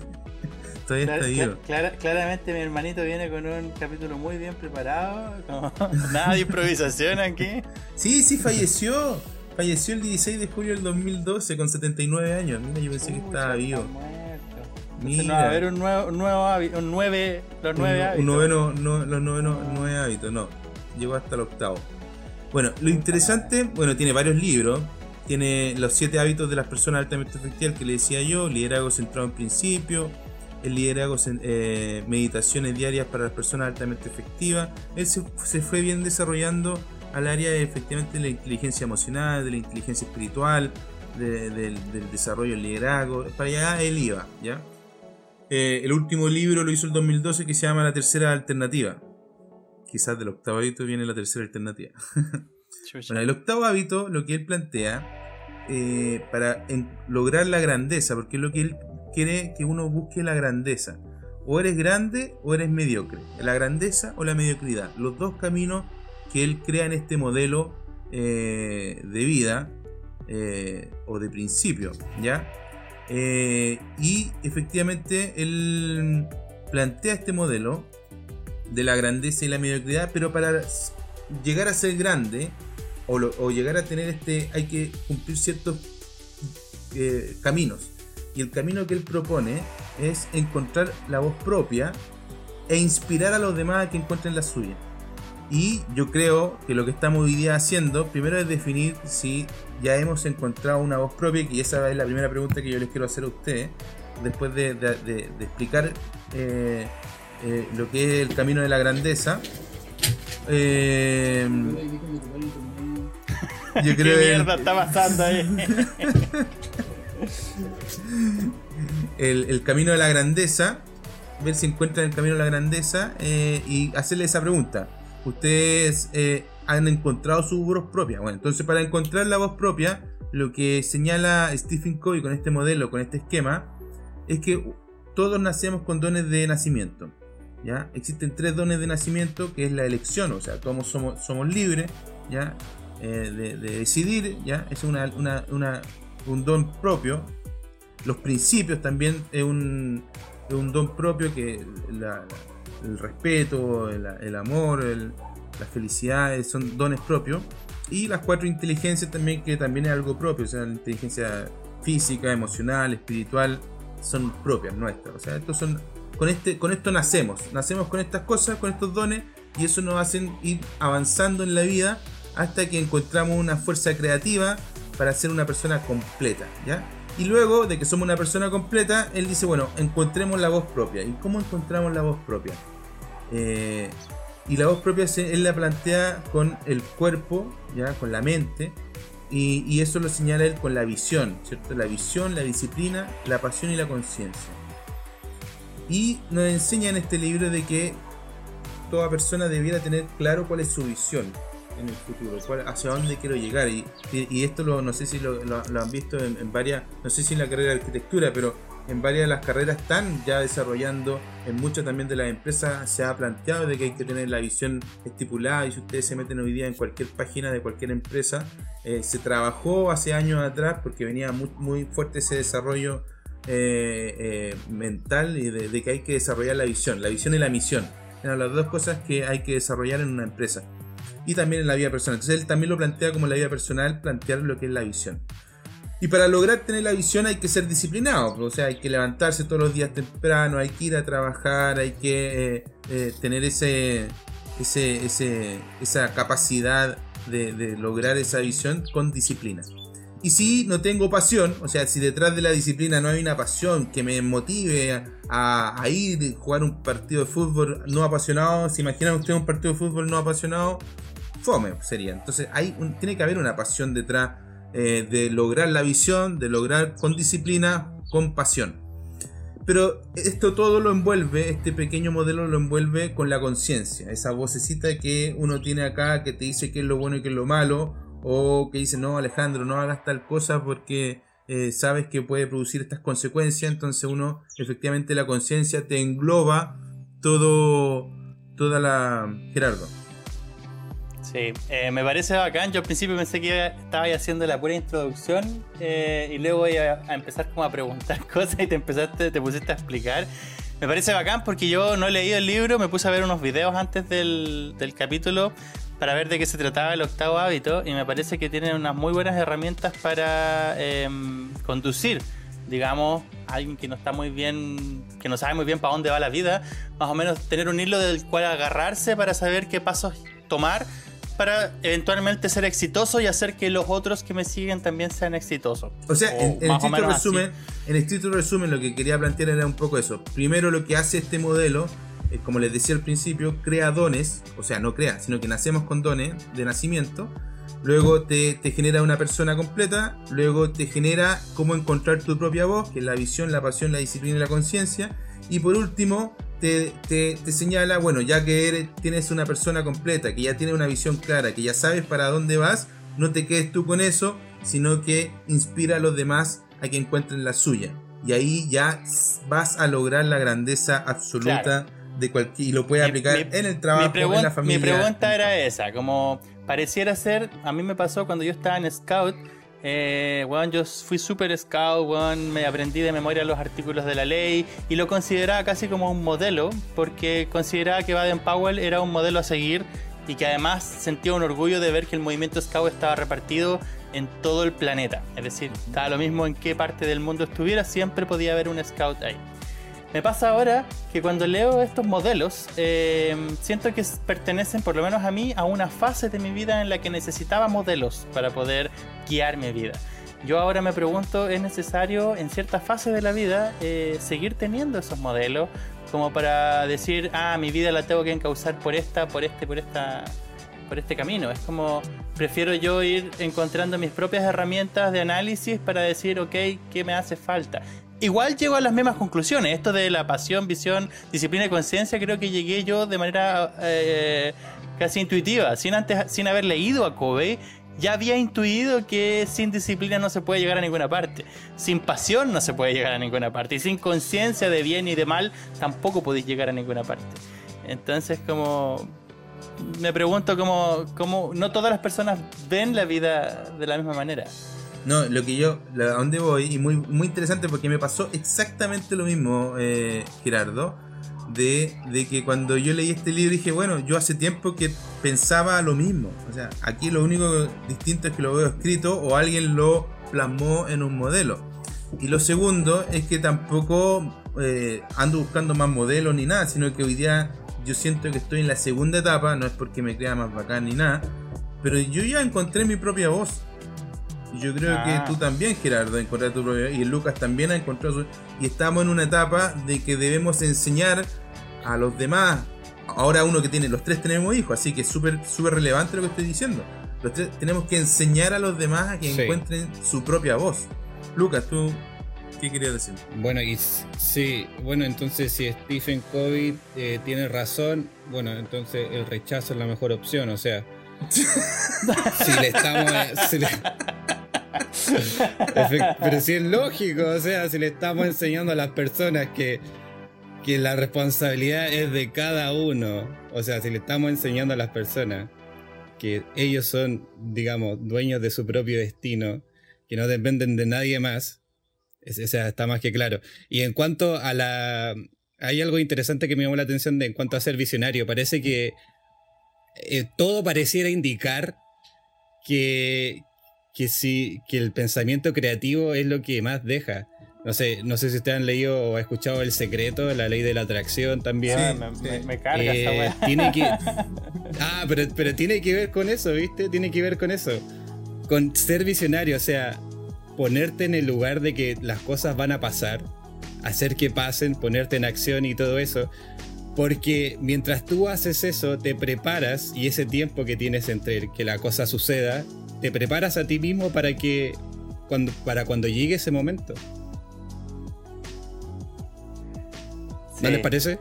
A mí me parece bien y de hecho no estamos ahora en el bloque de controversia, entonces voy a hacer el, intento porque yo siempre me gusta controvertirlo todo, es como me encanta andar armando discusiones por Yo quería seguir explicando Voy a hacer el, intento, claro, voy a hacer el intento de quedarme callado y que Alejandro pueda explayarse en la explicación del modelo porque efectivamente es un modelo súper interesante. No, yo, pero no puedo no puedo dejar de decir que la idea de que haya un modelo o de que venga alguien a decirme cómo tengo que vivir es casi como que venga un Cristo a decirme estas son las nuevas artículos de la ley. Es como. No, pero, pero lo vivimos, lo vivimos, Gerardo. Vivimos ese proceso en que pues, había una estructura. Y yo ahora lo, reniego completamente. Creo que no es necesario. No, Creo que no es necesario la pregunta, que la pregunta que le quiero hacer, y, ya no, ya no queda solamente invitarlo a que lean, a que lean el libro, se lo voy a mandar. Eh, porque no enseño tampoco el otro, el otro camino. El otro camino es el de el de, el de la mediocridad nunca lo, lo, lo, di, lo, he dicho porque no me interesa que lo aprendan, me interesa que aprendan el camino de la grandeza. Em, la pregunta mía, eh, la pregunta que les quiero hacer es esa, o sea, yo sé que quizá el Gerardo lo ha dicho ahora, el modelo no necesita modelos, pero no estamos en la capacidad hoy día de enseñar a que la gente encuentre su propia voz. ¿Cómo le enseñamos a, a las personas, como tú en Scout Gerardo hoy día, o en Lucas con su hijo, eh, enseñan eh, eh, a algo. Debe existir un modelo, debe existir algo. O sea, ser papá, tampoco nadie nos enseñó a ser papá. Gerardo, ¿cómo lo estás haciendo hoy día tú? Ser un modelo de padre para tu hijo y saber si lo estás haciendo bien o lo estás haciendo mal. Tiene que existir un modelo. Sí, efectivamente yo creo que uno tiene que toma ciertas referencias y de acuerdo a esas referencias uno evalúa si lo que pasó de acuerdo a esa referencia, está más o menos funcionando o no. Yo siento que aquí en Alemania, por ejemplo, no sé si en Chile, eh, la gente necesita modelos para todo, weón. Cómo ser papá, cómo ser cocinero, cómo ser un buen arquitecto, cómo ser un buen fotógrafo. Es como, como que si uno no pudiera intuir de manera eh, eh, individual y consciente que la vida tiene ciertas reglas y irlas descubriendo. Ahora, existe otra, otra discusión, existe otra discusión totalmente distinta que tiene que ver con los procesos cognitivos.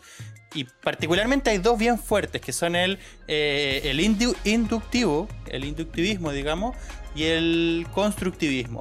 O el deductivo. El Lucas más o menos debe cachar porque él estudia pedagogía, ¿no? Como el deductivo y, el inductivo. Sí. ¿Cachai? Yo cuando entregué la primera vez a una pega, mi jefe me dijo, mira, te voy a hacer una inducción. El compadre me sentó frente al computador y me dijo, haz tú la pega, averigua solo cómo va la cosa y en la medida que vayas avanzando, eh, pregúntate ciertas cosas y al final vas a entender cómo funciona el programa. Ese es inductivo. El proceso deductivo sería, toma, este es el manual del, software, léetelo completo, estudiatelo completo y después enfréntate al programa. Entonces existen esos dos caminos. El de que me pasen el manual para saber vivir y el que me pasen las líneas, las directrices para más o menos ir cachando. Yo siento que las dos son igual de válidas. Y en este caso, el octavo hábito de Stephen Covey o los siete hábitos para ser exitoso responde más al, al primero, como este es un manual, una Biblia que te dice más o menos cómo puedes alcanzar el éxito. Pero yo prefiero particularmente la idea de que en ciertas etapas de la vida, no en todas, pero en algunas, eh, date la oportunidad de irlas experimentando tú solo. Pesca tu mochila, ah, pégate un viaje, descubre lo difícil que es la vida. Gerardo, Gerardo, Gerardo, como estoy yo moderando, entonces no has respondido la pregunta, porque parece que no has escuchado la pregunta cómo hoy día enseñas, porque yo ya te entiendo que tú ya lograste un modelo o lograste algo en tu vida, y porque yo estoy en la segunda etapa contigo, yo no te creo que estás en la primera, tú ya encontraste tu voz, aunque no te quieras calzar en este modelo que estoy enseñando yo. Pero, si seguimos la línea de, lo que de, este bloque de, conocimiento, es hoy día encontraste tu voz, ¿cómo la enseñas? ¿Cómo la bajas? Cómo o, lo, estás haciendo o no lo estás haciendo. Yo creo que sí, porque te he visto, el ejemplo, te he visto, Te he visto en Scout allá en Alemania todavía. Esa es Transmitiendo la el ejemplo. ¿Crees que hay- ejemplo. para bajarlo necesitáis un modelo? Porque de alguna forma hay que explicarlo. O sea, Jesús vino y nos explicó en base a, a- a un modelo. Baden Powell también con, el, con Scout creó un modelo. Eh, sí, te veo pegado. Eh, entonces, siento que bajan con algo. Ya tú lo dices, con tu ejemplo. Con tu enseñanza. ¿Tú, Luca?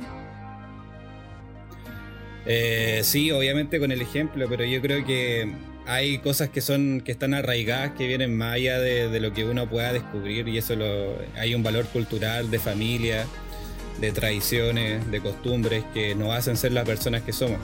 Si no fuera por eso, por esas construcciones, digamos, sociales pueden ser, eh, yo creo que difícilmente podríamos distinguir lo correcto de lo incorrecto, lo falso de lo verdadero.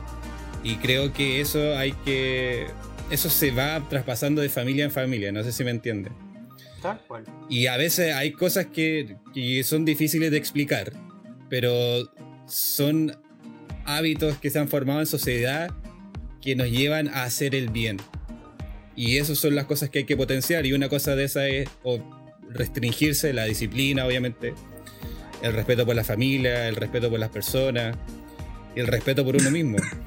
Y eso es lo que hay que potenciar. Mira, yo, yo no sé si ustedes han leído a Freud, pero Freud habla de, de ciertos constructos sociales que son que la sociedad se impone a sí misma. Se impone a sí misma para hacer el bien, para distinguir lo verdadero de lo falso, lo correcto de lo incorrecto. Y eso se traspasa de familia en familia. ¿Cómo sabemos nosotros, por ejemplo, cuando matar a alguien es malo? ¿O cómo sabemos nosotros si estamos haciéndolo bien? Es básicamente porque nosotros mismos no hemos construido esas verdades, esa- esas reglas, esos parámetros. Y eso se, puede, se pueden quitar también para crear algo nuevo o se puede perpetuar.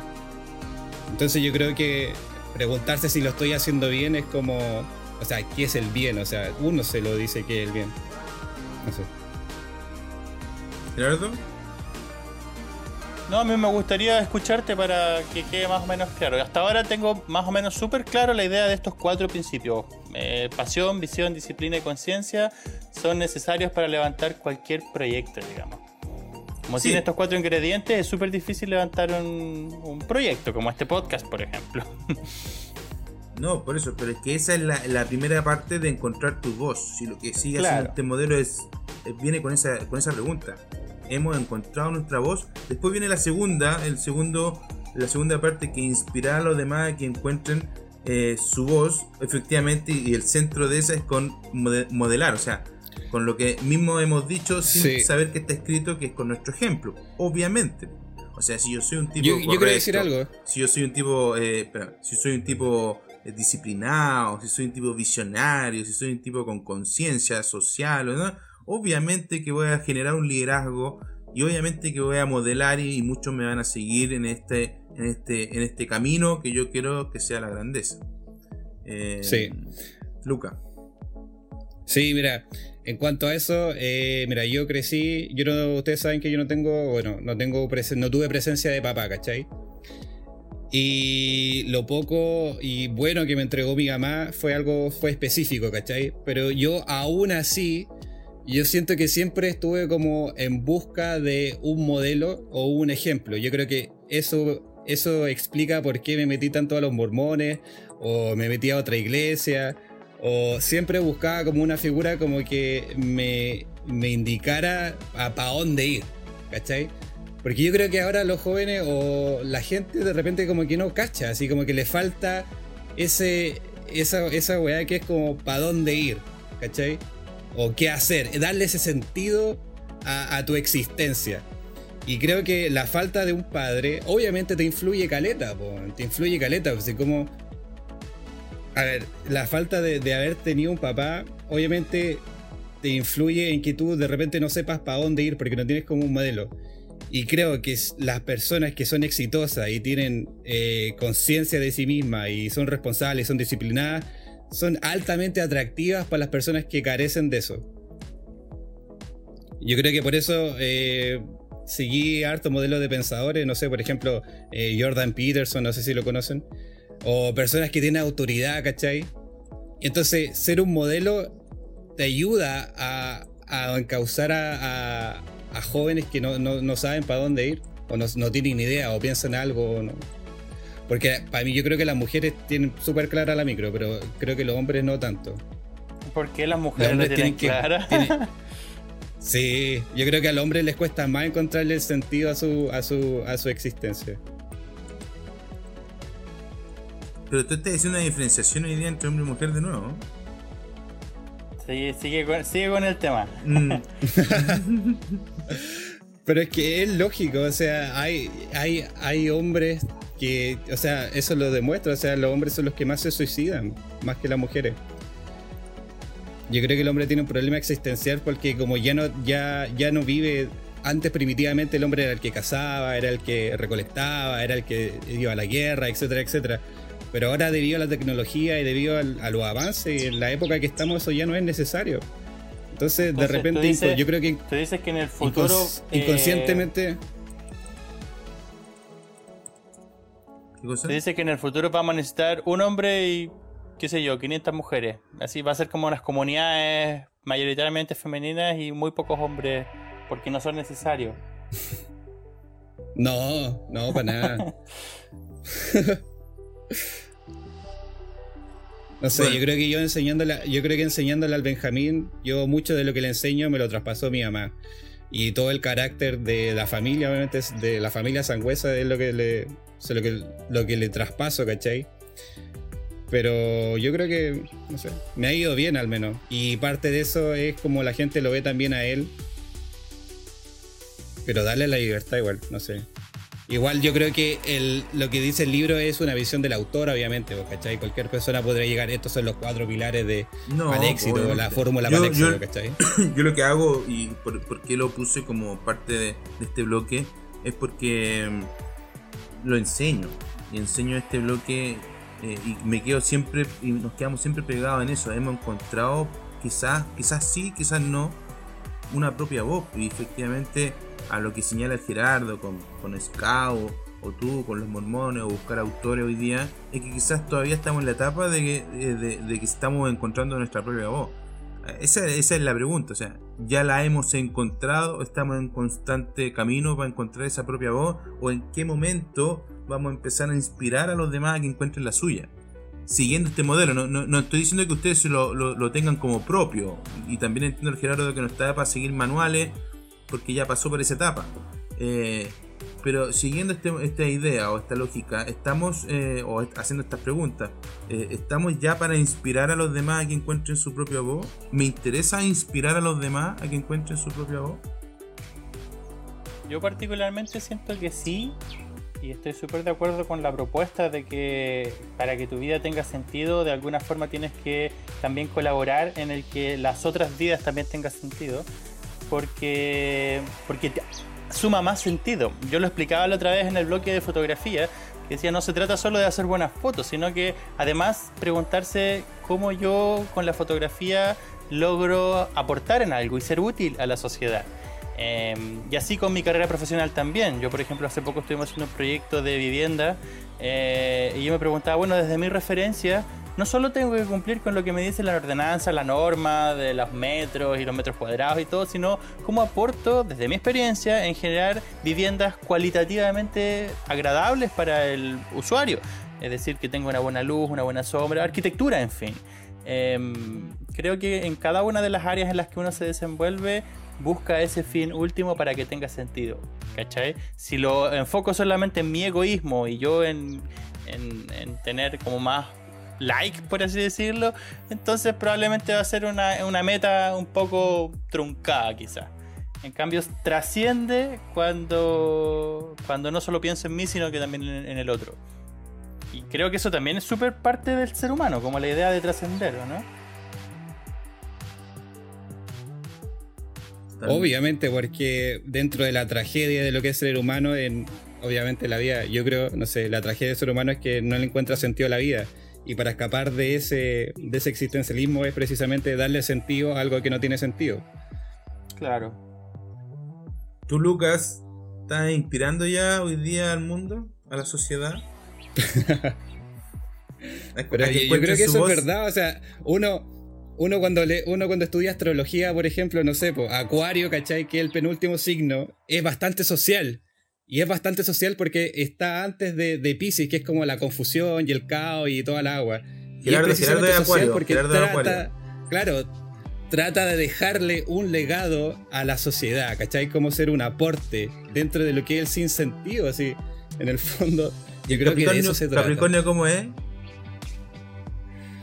Capricornio de tierra, pues es más de trabajador, es más, es más, más lógico.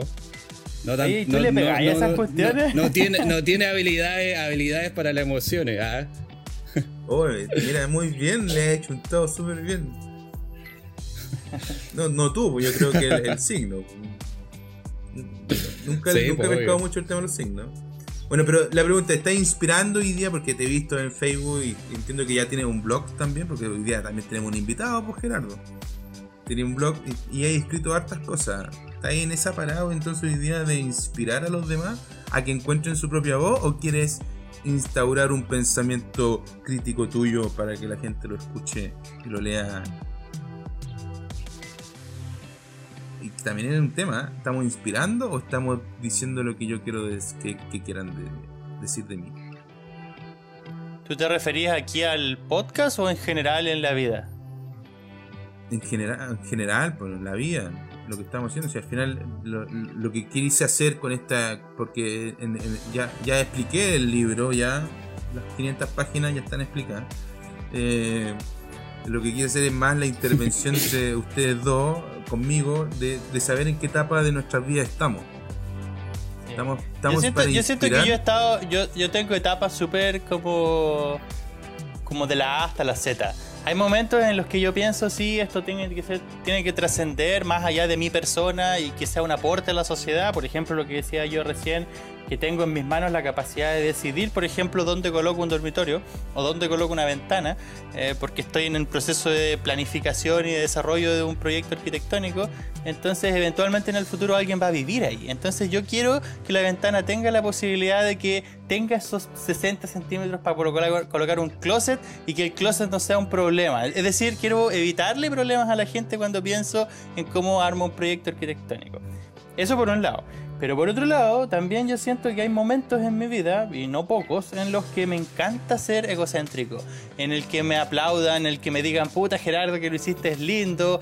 Sobre todo cuando yo sé que lo que hice lo hice bien. Eh, me refiero en temas de fotografía y de dibujo, por ejemplo. Entonces cuando yo a veces elaboro un proyecto, qué sé yo, dibujo para las mismas carátulas de este, de este podcast, eh, y veo que no hay mucha reacción dentro de mis congéneres, como que me siento un poco frustrado y digo, puta, aquí no hubo ni un comentario, no hubo ni una weá. Yo, te iba a decir, yo te iba a decir, Gerardo, yo te lo dije también, si lo, lo, lo, lo hablamos el tema de la carátula, lo hablamos por, por, por, por Facebook, me parece. Eh, yo te iba a decir que estaba en mi mente y yo pensaba en la carátula de Gerardo, acá. Bueno, podría mostrar, después se la mostráis. Eh, la carátula tuya, que la dibujó, y yo, la, yo hago la misma carátula.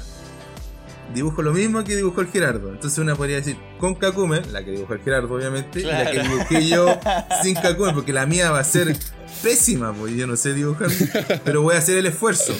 Voy a hacer el esfuerzo, pero pensaba algo así. Las carátulas de Gerardo con Kakume, porque dibuja bien, y las carátulas de Alejandro Gamuri sin Kakume. Pero ahí, hay que dejar el punto bien claro, que esos son parte de los aspectos de mi vida en los que me gusta a conciencia ser egocéntrico y, recibir aplauso. Y creo que está bien declararlo. Por ejemplo, un actor es cierto que el padre gana plata con las entradas de, de, las que van al teatro y todo, pero finalmente lo que el actor quiere es que lo aplaudan.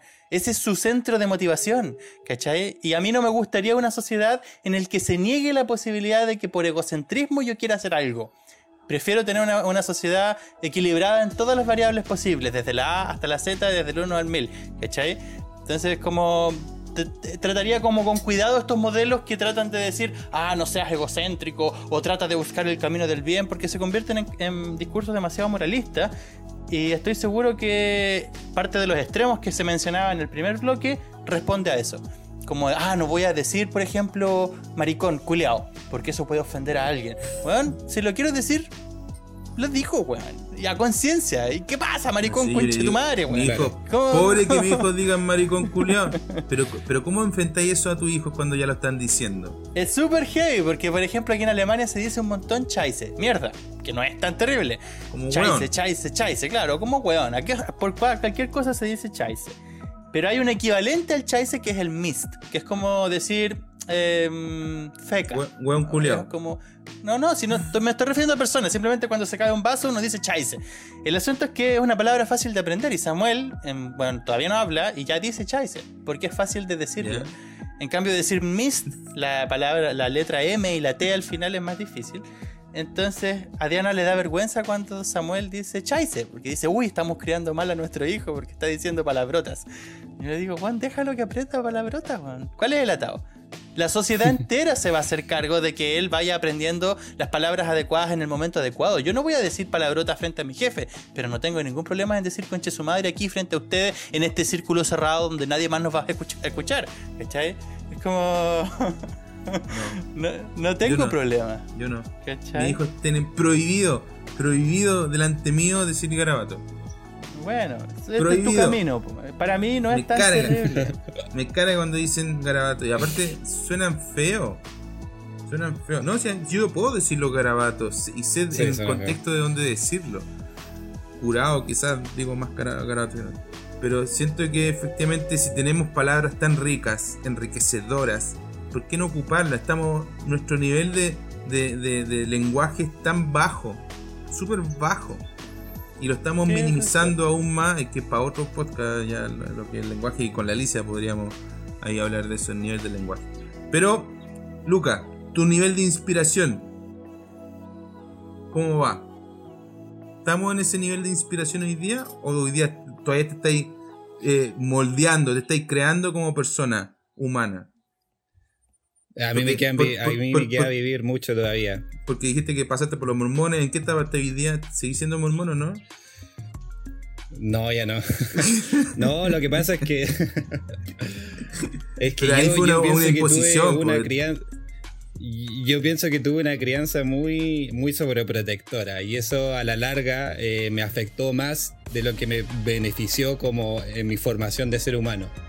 Y yo creo que hasta muy tarde, hasta los años 20, 25, recién estaba descubriendo eh, cosas que debía haber descubrido antes. Eh, no sexuales, sino que cosas en cuanto a relacionarse con las otras personas. nadie, nadie, nadie, está mencionando nadie siquiera había hecho la pregunta. o sea, sí. me refiero. Lo, lo, tu, tu, tu, virginidad la perdiste a los 25, nos quedó claro. No, no, pero lo yo no tengo ningún problema en decirlo que yo la mía perdí, la, perdí a los 24, pues no tengo ningún tabú con respecto a ese tema. Es que por ahí, sí, pues. A lo que yo voy es que me faltaba mi experiencia en cuanto a, relaciones con otras personas. Y si bien es cierto, siempre he, leído mucho y me interesan cómo funcionan las cosas o eh, saber de temas creo que hay un componente en mí que todavía falta desarrollar mucho, y que es la cercanía con las personas y ser un poco más empático. Yo tengo un problema de que soy un poco más como de repente más como lógico y uso el lenguaje para como para para yo tener la razón siempre, ¿cachai? Y eso me ha generado muchos problemas siempre y, creo que si quiero cambiar eso eh, tengo que estar más tranquilo. Y ahora, estando con, mi polola último, he aprendido caleta sobre, sobre su familia, sobre, sobre, sobre mí mismo, de ver en qué, en qué parada estoy. Porque la verdad es que yo no quiero ser, no sé, yo tengo mucho el ejemplo de mi mamá, no, no es por decir que ella sea una mala persona, pero no, no, no quiero llegar así, por ejemplo, a estar tan con un, con de repente como no saber cómo expresarme o no saber cómo desenvolverme. Entonces creo que ahora lo estoy logrando, ¿cachai? Y creo que cada paso, cada acercamiento, eh, no sé, por ejemplo ahora con ustedes, ¿cachai? Nunca había tenido la oportunidad de hacer esto. O, cuando tengo relaciones con la Isabel, eh, con la Pilar, ¿cachai? Siento que estoy más cerca de, lograr ese, ideal de, relación eh, cálida, que es lo que tanto yo quiero. Porque pues a veces me cuesta mucho llegar a eso. Tú estás hoy día todavía encontrándote a ti mismo. pero a la vez también estáis tratando de bajar eso, ese, ese buscar que ya lo habéis logrado, eh, en plasmarlo en algunos, en algunos textos interesantes, podemos decirle a nuestros oyentes que se metan al Facebook de Lucas. Eh, ¿Cuál es tu Facebook, Lucas? Lucas Lucas Sangüesa, tal cual. Sí. Y, y, tenía un blog también. Sí, también tengo un blog porque está ahí en Instagram. Pero es todo políticamente incorrecto, sí. ¿Ah? Sí, ahí está. Hay que tener cuidado entonces. Políticamente incorrecto. No, sí, se ha mandado, se ha mandado uno muy bueno, muy bueno. No sé si tú, creo que lo, lo he leído. No todos, pero algunos los he leído y me ha llamado mucho la atención porque promueve mucho la discusión, eso es bueno. Más allá del pensamiento fijo que tenga Lucas, me interesa mucho cuando alguien presenta un tema que promueve la discusión porque a mí se me activan algunos como neuronas dentro del cerebro que me generan placer. Entonces, mientras más discusión haya, como que estas neuronas empiezan como a moverse y yo me siento mucho más como activo, siento más, me siento más vivo cuando hay discusión. Yo creo que yo creo que es el punto de todo, porque mira, yo yo hasta yo podría estar equivocado. Sí, por eso es lo que yo digo, yo no voy a dar mi vida por lo que yo pienso, porque imagínate si yo estoy equivocado. Imagínate. O sea, qué, qué estúpido haber luchado, haber arriesgado mi vida por un ideal que, que, que, era, que estaba equivocado. Entonces cuando hay otras personas que piensan distinto, yo, uno está como más permeable, ¿cachai? Está como más permeable y recibe de la otra persona. Y eso en el fondo te ayuda a crecer. Porque yo antes, como era, no sé, yo era mucho más cerrado de mente. Creo que ahora he, sido, he, cambiado harto. Pero sigue todavía un poco eso. Mira, podríamos, podríamos leerlo del 7 de octubre, que está cerquita. Apruebo su eslogan, porque como estamos en la etapa de inspirar a los demás que encuentren su propia voz, vamos a leer lo que escribió Luca el 7 de octubre. Apruebo y su eslogan, por la fuerza de la razón, ¿what? Pero si los que van por el apruebo a menudo dice que si no, si no se hubiera quedado a la cagada en octubre pasado, la posibilidad de cambiar la constitución o hacer cualquier cambio social no se hubiera concretado. Por la fuerza de la razón, ¿qué viene después? Por la fuerza del conocimiento empírico. ¿Para qué crees que la gente se desgasta estudiando en la universidad, haciendo posgrado, investigando? Si ya cualquiera puede decir cualquier burrada. Da lo mismo, conchetumare. Y pone CSM. Pero, es que, tanta Es descarado, es que es, muy descarado que te digan por la fuerza de la razón. O sea, yo encuentro que es de un simplismo tan, tan, tan grande. O sea, es tan fácil darse cuenta de que no es por la razón. O sea, ¿eso salió, en, una franja política? Sí, en la, franja de la prueba dijeron por la fuerza. Ya. Sí, dijeron por la fuerza de la razón. A mí me pareció tan brutal que digan por la fuerza de la razón. O sea, si no fueran por la violencia, lo, no sé, pues no se hubiera hecho nada, si ese es el tema. Para bien o para mal, ¿cachai? Pero que no te digan que es por la fuerza de la razón. No. es, muy, es muy vago, es muy, es muy simple, pues. Como que te pasan un gol así ya y no. no. o que no cobren la mano, pucha, no sé si en el partido de Chile. Qué mal el partido de Chile. El árbitro. Sí. No sé, no le gusta mucho el fútbol, pero yo me imagino que eh, algo escuchaste. bueno. terminando este bloque, solamente como cumplir que eh, creo que estamos en una. todavía yo, a mí de verdad, me, no, es que yo quiera seguir un modelo, pero este modelo de Stephen Covey de verdad eh, me pasó lo mismo que hoy día el Gerardo dijo.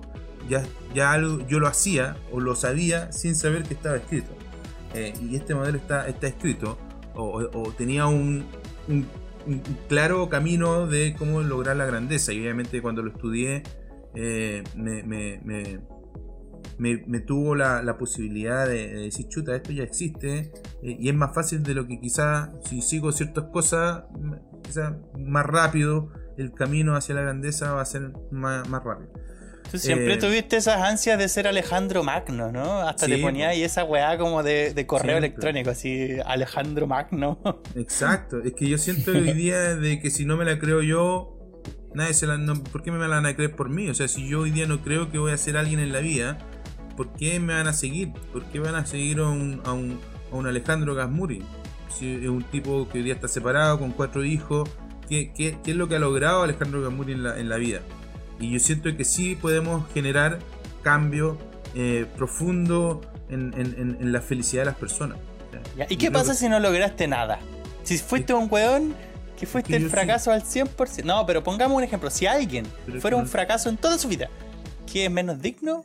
¿Cuál, ¿Cuál es el problema con el tema del fracaso? ¿Por qué tiene que uno ser siempre un exitoso? Yo siento que estamos en una cultura de exitismo tan fuerte que es necesario siempre ser exitoso. dicho, te he dicho la. No te entendí. Es que la pregunta. Es que la, tú mismo has dicho, la trascendencia o dejar un legado. Sí, sí, la trascendencia, pero también a veces me pregunto, a mí me encantaría ser un hueón hueón.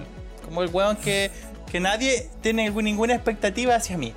Nada, porque todo el mundo sabe que yo dibujo bien. Cuando el Chiri me dijo, weón, haz las carátulas, es porque el compadre sabía que había una expectativa detrás de eso, de que, ah, yo voy a dar lo mejor y, dibujar bien. Pero, pero yo me pregunto, ¿qué tal, ¿qué tal sería si no hubiese expectativa de nada? Si soy el weón más fracasado del mundo, no importa. Voy a ser igual de digno, ese es el punto. ¿No? Como dijo Lucas al principio. Se quedó. Como, no, no debería importar el éxito.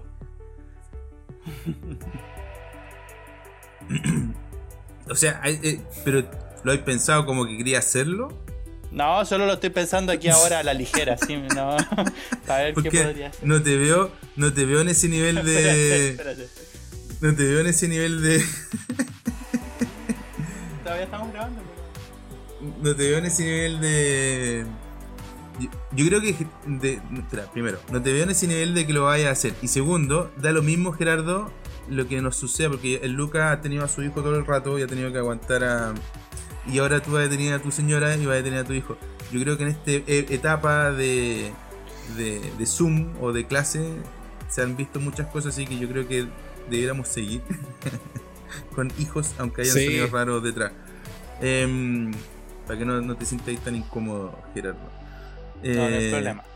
Entonces, pero yo creo que, que, no eres de los que yo creo que vaya a tirar la toalla y decir ya, me voy y voy a ser más tonto y hueón porque no quiero. No. No, pero creo, creo que es sano tenerlo como posibilidad.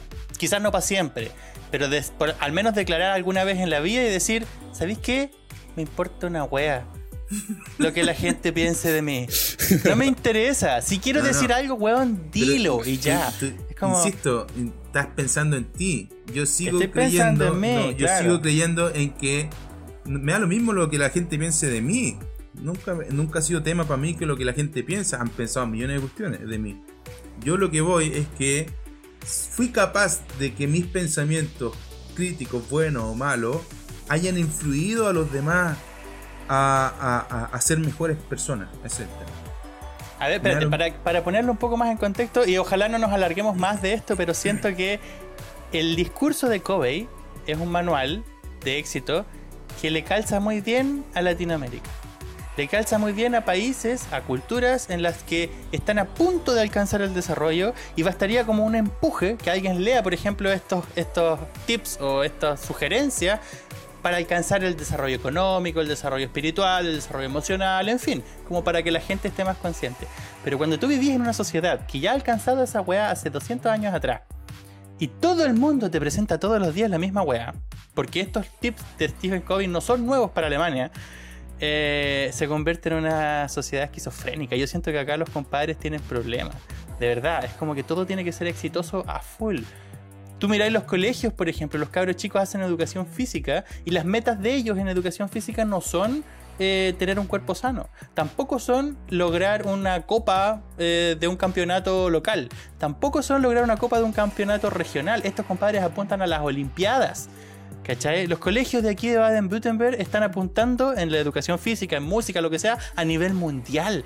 Entonces tienen una exigencia a tal punto en los colegios a los cabros chicos que yo siento que son pendejos que les están cagando la cabeza con esa lógica de un exitismo puro y, nefasto. Entonces yo para mí es como al revés, yo soy el latino que dice a la mierda con esta wea, no me importa tanto. Como está bien, está bien tener ese discurso bacán y vivir un país desarrollado, todo está limpiecito y hay suicidios, weón, o asesinatos una vez cada 10.000 días, weón, qué sé yo. No es como en Chile, weón, que a cada rato hay problemas, acá, o peor, mi experiencia en Haití, weón, es como ponerlo en una escala totalmente distinta. Pero creo que es súper sofocante eh, vivir en una sociedad en la que todo el tiempo estén esperando un éxito absoluto a todos los individuos. Eh, yo preferiría como mirarlo como una ventaja que tenemos los latinos. Como poder decir, ¿sabes qué? A la chucha, no pasa nada. Bueno, quizás aquí ha sido más lento el proceso del, chileno o del latino en, el desarrollo. O mal, ha sido muy lento. efectivamente, eh, la educación misma no, ha sido tan. Nosotros somos la primera generación de estudio universitario en la familia de mi papá. O sea, obviamente que hacíamos mucho más lenta eh, el desarrollo.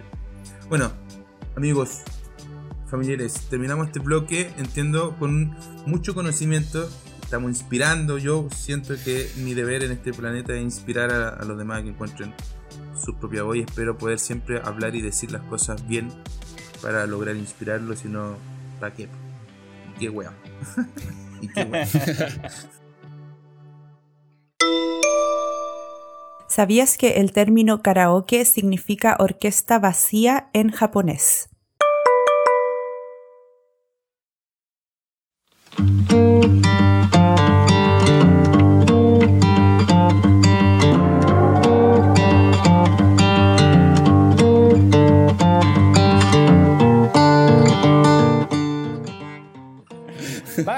Vamos entonces. Vamos al, último bloque. al último bloque a ver si lo hacemos un poco más cortito, porque efectivamente nos estamos alargando. ¿Cuánto llevamos? ¿47 minutos? Pero no, lo he sentido, no lo he sentido. No, yo tampoco, de hecho lo he pasado súper bien. Ha sido súper bonito tener la oportunidad de estar con mi primo Lucas Sangüesa y con mi hermano Alejandro Gamori y conmigo, eh, compartiendo a la distancia. Y me tomo la palabra y voy al tercer bloque. Espérate, déjame mirar el guion. ¿Qué weá había puesto yo? Ah, ya. Esto fue un análisis. Todavía está descubriendo. Sí, un análisis de irse descubriendo y redescubriendo. El podcast para mí ha sido una oportunidad de ir conociendo un montón de habilidades y de falencias o, er, o debilidades más o menos en mi persona. Y una de ellas, lo habrán notado al escuchar este podcast, es que siempre me tomo la palabra y no la suelto. Es súper difícil para mí soltar el micrófono. Como me gusta tener como el protagonismo absoluto. Y nos dimos cuenta en el capítulo en el que grabamos con el Cristian y el Alejandro que cuando el Chiri editó el capítulo se veían los picos de quién hablaba más y efectivamente ah, yo, yo era el que hablaba más, pues weón, era impresionante, así de manera objetiva, ver en, el, en la banda de la edición quién es el que más habla. Yo efectivamente me, la cagué, pues weón, hablé un montón. Me pegué un tremendo monólogo con lo de la fotografía y después con las otras discusiones. El Cristian no metía nunca la cuchara. Y probablemente pase lo mismo ahora con el Lucas. Yo siento que el Lucas ahora ha intervenido menos que Alejandro y yo. En fin. Para promover, para promover la conversación, yo pensaba que habría sido interesante. dice que la quería hacer corta, pero al final termináis hablando más que la chucha. Termino hablando igual si estoy cagado. Esa igual la voy a aprender cuando el podcast lleve, qué sé yo, 100 capítulos. Recién ahí voy a haber aprendido la weá. Y este, weón quiere que levantemos el dedo para pedir la palabra. No, weón, aquí hay que interrumpir. Yo le he dicho al Chiri al Yo tenía pensado eh, hablar sobre. levantáis el dedo para qué? ¿Para que el Gerardo me dé la palabra? No. Yo tenía pensado. ¿Qué tal? ¿Unos 15 minutos? Diana me está preguntando: ¿Hasta cuándo no estás grabando la weá? eh, estamos pasados, pues bueno. Yo le dije que llegara a las 5, son un cuarto para las 6 ya. Eh, ya, ¿qué estaba diciendo? Ah, yo tenía pensado hablar de recuerdos, weas así como que se me van viniendo a la cabeza. Recuerdos con Alejandro precisamente, porque yo sé que Alejandro tiene problemas con su memoria. Y nada, nada, era una especie como de conversación para ir eh, incentivando, o para que la gente nos vaya conociendo, así de simple. Así que le quería hacer la pregunta a Alejandro, ¿te acordáis de los payasos de lana que nos regalaron? No. Cuando, cuando yo tenía como cuatro años, yo creo. Tú deberías haber tenido cinco. Eran unos payasos de lana que le regaló una señora que atendía a mi papá. Y el tuyo era súper feo, horrible. Era un payaso así con unos ojos así como parecía que tuviera moretones. y el mío era súper bonito y el de la Alicia también era súper lindo. Y el tuyo era como asquerosamente feo. ¿No te acordáis? No. No, puta la weá, yo sabía que iba a pasar eso. Alejandro, tiene mala memoria, weón. Mala memoria, po. No, pero de las cosas que pusiste, algunas que sí me acuerdo. Ya, pero por eso, para abrirte un poco el recuerdo, eh, esos payasos de lana los ocupamos una vez. Yo tenía 5 años y habíamos jugado con la Alicia ser médico. Le robamos un bisturí a mi papá y cortamos tu payaso y después no lo pudimos arreglar y tuvimos que botarlo y cagaste con el payasito. ¿Y yo, yo, sufrí con mi payaso? No, que no te enteraste de que... Eh, quizás nunca supe que tenía un payaso. Capaz. Para mí fue importante ese payaso. O quizás, como era tan feo, no lo pesqué no le di importancia porque no de verdad que no me acuerdo de esos payasos. No, yo sé que no te acordáis. A ver, siguiente eh, Este es el que te tenés que acordar. Se nos cayó la tele, la tele de la mesa. La primera tele que tuvimos, año 86, 87 debe haber sido, teníamos una tele chiquitita en blanco y negro. Y la teníamos que llevar desde el dormitorio al comedor. Y no quisimos sacarla de la mesa y dijimos, ah, llevemos las dos, los dos juntos. ¿Eso lo hicimos los dos juntos? Sí, pues, y pescamos la mesa, empezamos a avanzar y en algún momento bajamos un peldaño donde estaba como la entradita eh, y se nos giró un poco y la tele cayó al suelo y se quebró la pantalla y quedamos sin tele. Y ahí ya no hubo tele hasta que nos fuimos a Chillán. A partir de ese momento ya no hubo más tele. Cagaron. ¿Te acordáis de eso o no? No, no, tampoco. Puta la weá. Tampoco. son temas que no, aquí, quizás no fueron relevantes. Aquí sí. En esta la que Ahora sí, ahora sí, porque era súper importante el tema de que mi vieja estaba embarazada y la primera vez que la veíamos embarazada. Vivimos todo el embarazo de mi vieja, de mi mamá, y efectivamente mi vieja perdió al bebito. No, es primera vez que la veíamos embarazada?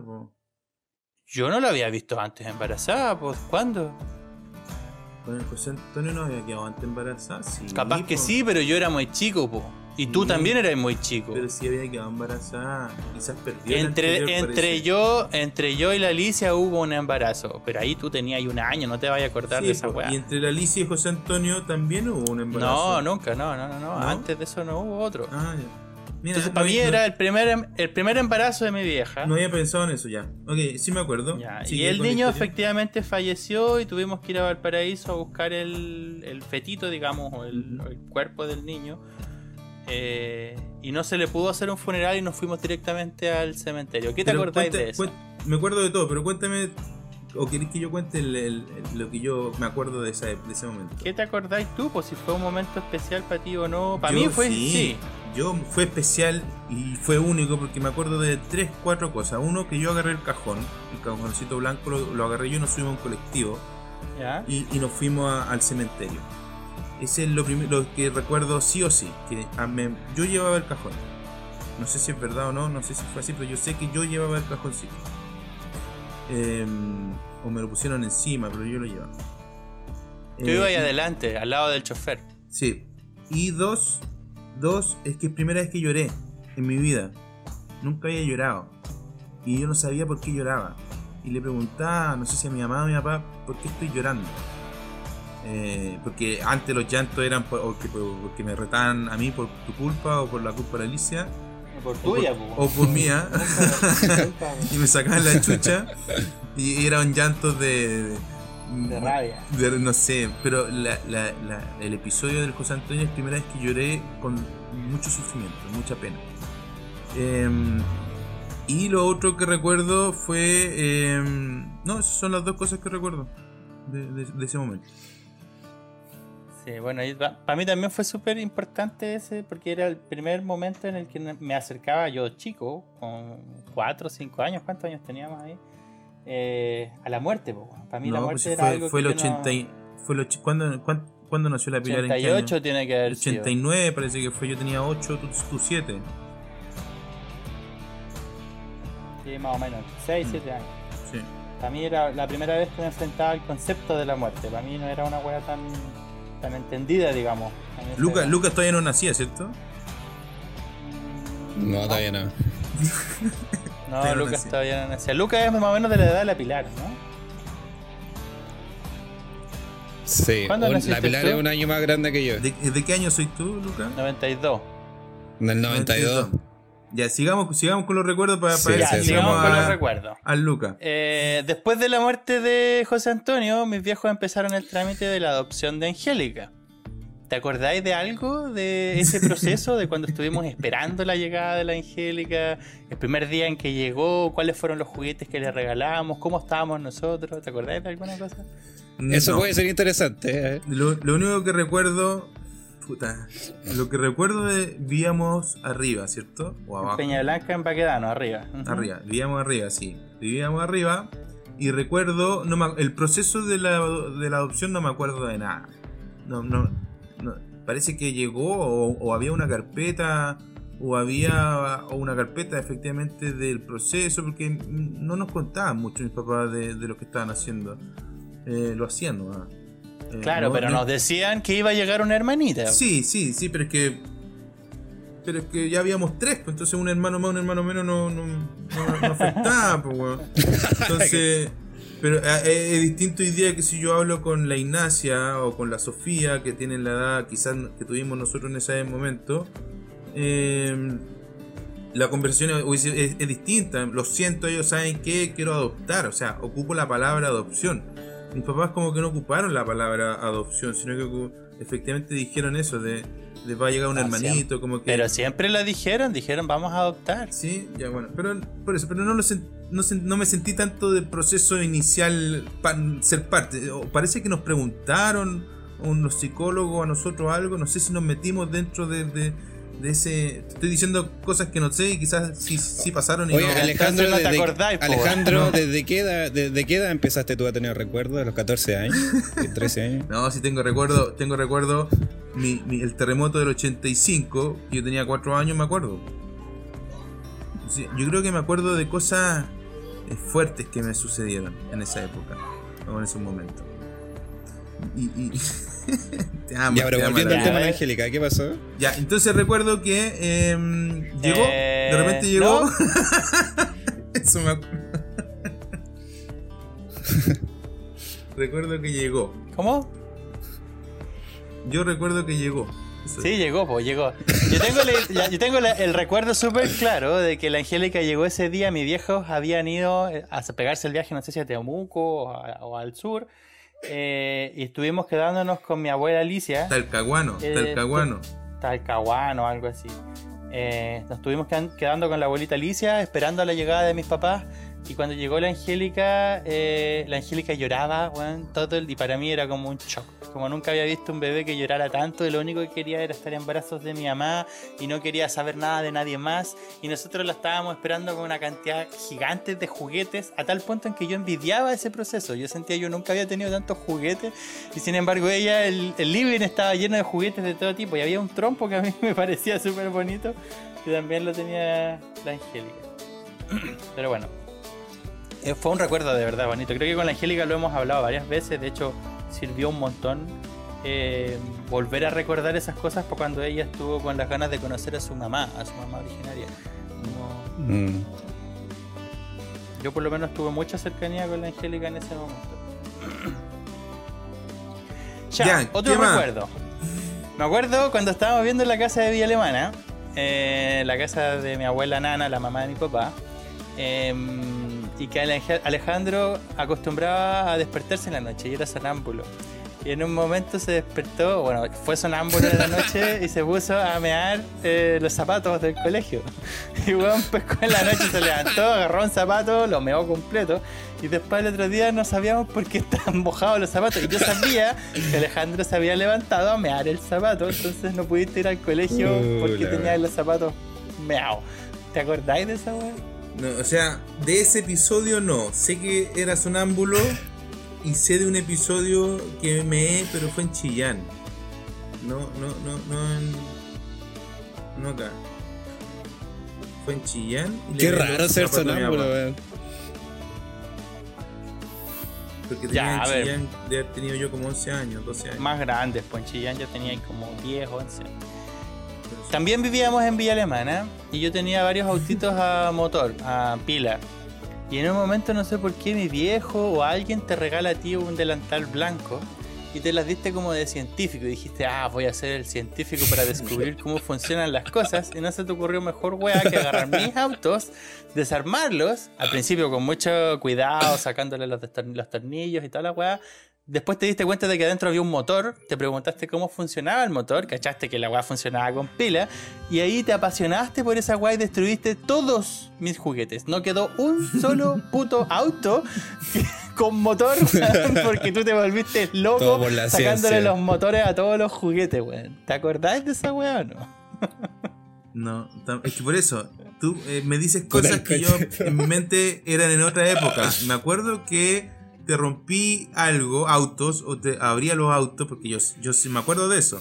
Pero no me acordaba que fue en vía alemana, ni que yo me hayan dado, un delantal blanco, ni que te rompí todos los autos. en mi mente está en Peña Blanca, en la casa de arriba, rompiéndote juguetes. Entonces, no sé si estoy bien yo con mis recuerdos o, o efectivamente mis pocos recuerdos tan pésimos. Entonces no. Pero sé que te rompí algo. Pero no, no, no, no a ese nivel de detalle. Ya. Ya, dale, dale. Está bueno esto. Vamos, vamos. Destruye mis autos para ver eh. eh... Ah, también en la casa de Vía Alemana invitaste a una cantidad enorme de amigos, no sé si estabas de cumpleaños o no, y se te ocurrió hacer una casa club. Detrás del Damasco. Y yo estaba súper motivado con la idea de construir una casa club y te ayudé. Y fue la primera vez que tengo recuerdos de infancia de haber hecho algo juntos, como proyecto juntos, de construir una casa club atrás en el patio de la abuela. Pero eso no era Para tu mí fue súper. Lo que hiciste tú. No, pues después fue mi cuartito, yo ahí construí el tres y medio y esa es otra historia, ella era más grande. Pero yo éramos chicos, yo estaba como en segundo, segundo básico, una wea así de haber tenido 6 o 7 años. Y es la primera vez que yo sentía que hacíamos algo juntos como hermanos, así como ya, levantemos un proyecto juntos, construyamos una casa club. Y buscamos unos palos, pusimos unas telas, me acuerdo, justo debajo del Damasco. ¿Dónde está el Damasco? Eh, donde terminaban los jardines de la abuela. Ah, sí, la abuela tenía como un lado de jardines donde había una gruta y justo al final había un Damasco. No, no me acuerdo. ¿Te acordáis de esa casa de club? Fue tal wea. Voy a, voy a seguir entonces haciendo el monólogo, pues, no, no, no, sirve si no hay. No, pero si te he hecho dos o tres recuerdos. Voy, voy bien, voy bien. Dale. Ya. Dale. Ya. Em, ¿Te acordáis de la escuela de Bellas Artes Claudia Raúl? Sí, pues ahí estudié yo. Pues. Sí, pues, ahí estudiaste música yo el recuerdo que yo tenía de esa escuela es que yo pintaba al óleo en ese en un cuarto con el profesor Benjarano, un viejito que le faltaba un ojo, y tú tocabas el piano en el cuarto de al lado. Y yo sentía una envidia enorme cada vez que tú tocabas el piano. Y yo sentía este weón puede ser inmediato en su arte. El weón puede pescar el piano y tocar y sin más preparación llegar y lanzarse y la gente lo va a aplaudir. En cambio yo, weón, para pintar un cuadro me demoraba 3, 4 semanas, weón, esperar que el óleo se secara, poner la segunda mano. Sentía que era un proceso tan lento, weón, que yo sentía una envidia que me corroía por dentro cada vez que Alejandro hacía una presentación de piano en la escuela y era como, puta la weá, yo, ¿qué? Puedo colgar el cuadro en la pared y nada más, pero no voy a recibir aplausos como recibe un músico, ¿cachai? Y también yo era chico, porque tenía 7, 8 años. Ya, desde ese momento surgía mi necesidad de egocentrismo. Pero cacha la diferencia, tú sentías envidia, yo nunca sentí envidia. Sí me hubiese encantado dibujar, porque siempre lo he dicho, me hubiese encantado dibujar como tú dibujáis. Pero mm, para mí no era envidia, porque siempre creído que tenemos atributos unos, unos algo y otros otra cosa. Tú soy seco para dibujar. El Luca es seco para aprender idioma. A mí me encantaría aprender idioma inglés, alemán. Eh, pero, pero cuando supe que mejor contrato a alguien y así movilizo la economía contratando a alguien, un intérprete, ¿para qué? claro. O bajo la aplicación de Google. exacto. ¿Para qué voy a aprender inglés? O sea, prefiero dedicar mi mente en otras cosas porque hay que dedicarse.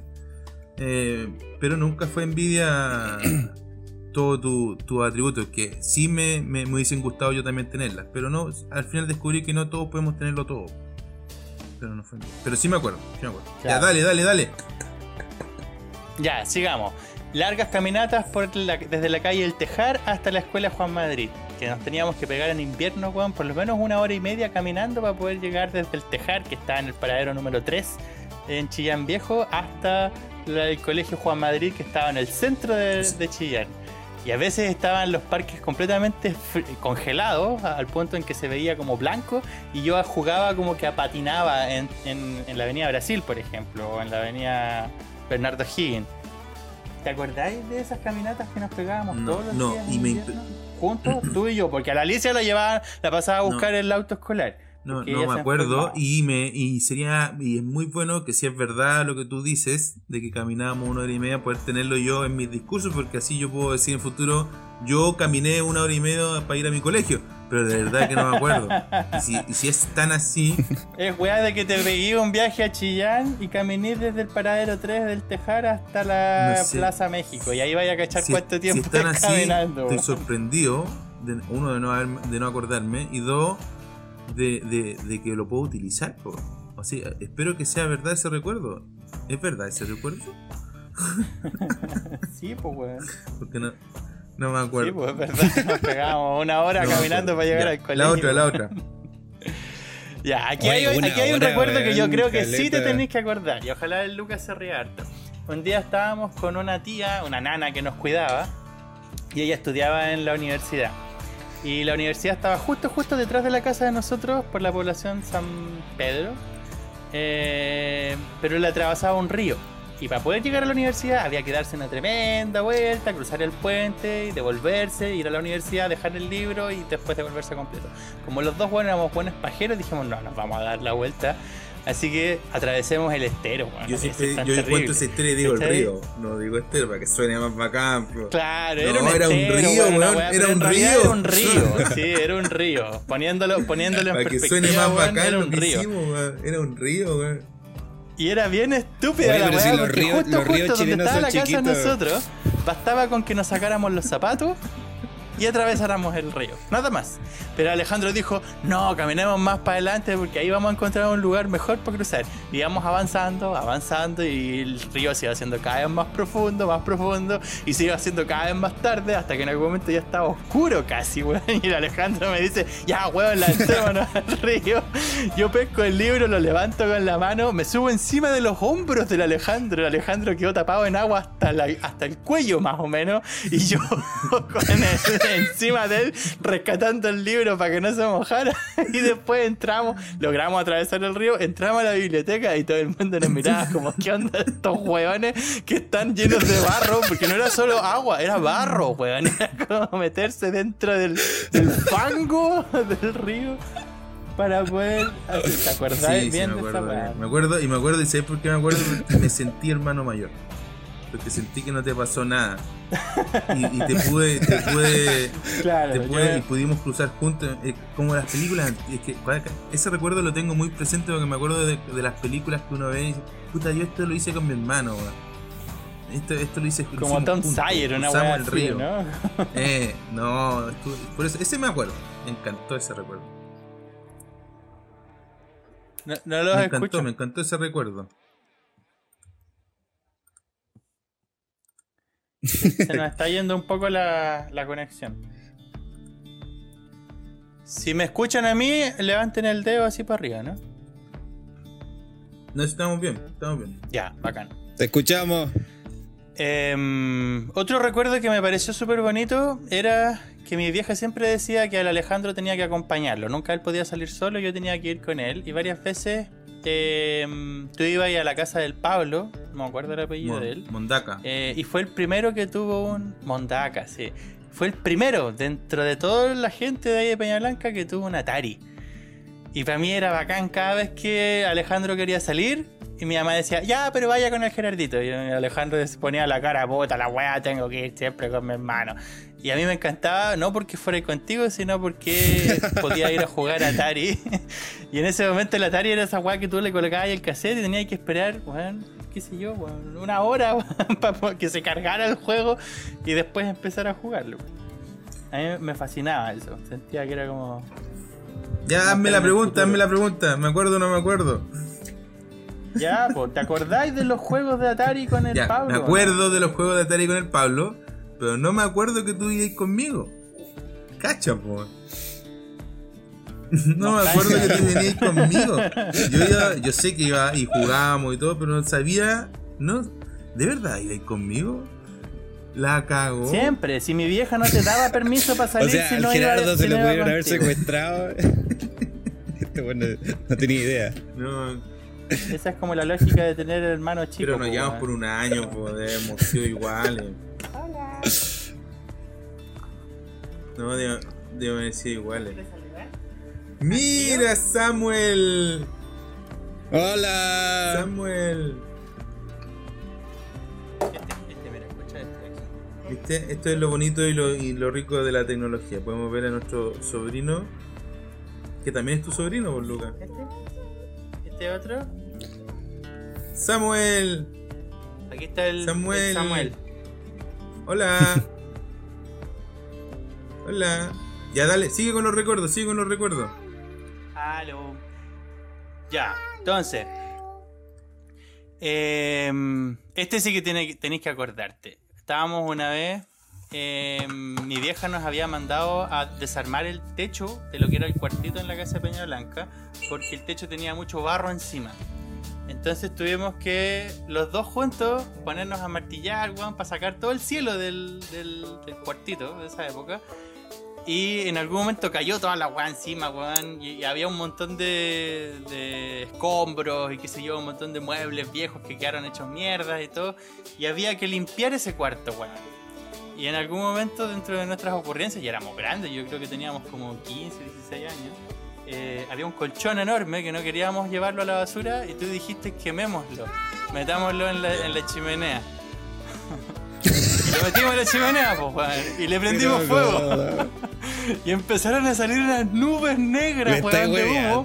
Weón, te juro que al metro y medio ya no se podía respirar, weón. Y las llamas salían para afuera, weón. Yo creo que estuvimos así de incendiar la casa, weón. Y la tía Jenny, tu mamá, weón, salió gritando como ¿Qué, qué, te están haciendo estos huevos? Y mis viejos no estaban, pues, weón. Así que eh, hicimos apagar el colchón y en algún momento salimos de la situación. Pero esa weá fue heavy, podríamos haber incendiado la casa entera. Dame la pregunta. No, pero si te- seguro que te acordás, weón. No me acuerdo. Puta la weá. no te de nada. Yo escogí recuerdos que fueran significantes, Ya, weón. dale, dale con el otro. Ya, a ver. O sea, eh, o sea que ya, en rápido, ¿te conclusión, acordás cuando el- el trabajamos en el era- circo? No, tampoco. Tampoco se acuerda, Juan, para que Lucas sepa. Una vez estábamos en el centro de En conclusión, el Alejandro era el de la idea y el Gerardo era el que la seguía. Sí, yo era el, el del- Claro. Estábamos en el centro de Villa Alemana y de repente cerca del... donde está esa cosa para los patines en Villa Alemana se instaló un circo. Los compadres necesitaban ayuda para montar las escaleras y tal la weá. Y le preguntaron a Alejandro si quería ayudar para ganarse unos pesitos. Y yo estaba ahí, po, con el Ale. Y el Ale y yo dijimos que sí y estuvimos una semana entera. ¿Este? Estuvimos una semana entera trabajando con los weones del circo. Nos íbamos en la mañana para allá. Era un ¿Pero verano, qué? ¿Trabajaron en un circo? Parece que sí, Es que no escucho, pues, mi amor. parece que sí. No. Parece que trabajamos en un circo. Un verano para allá.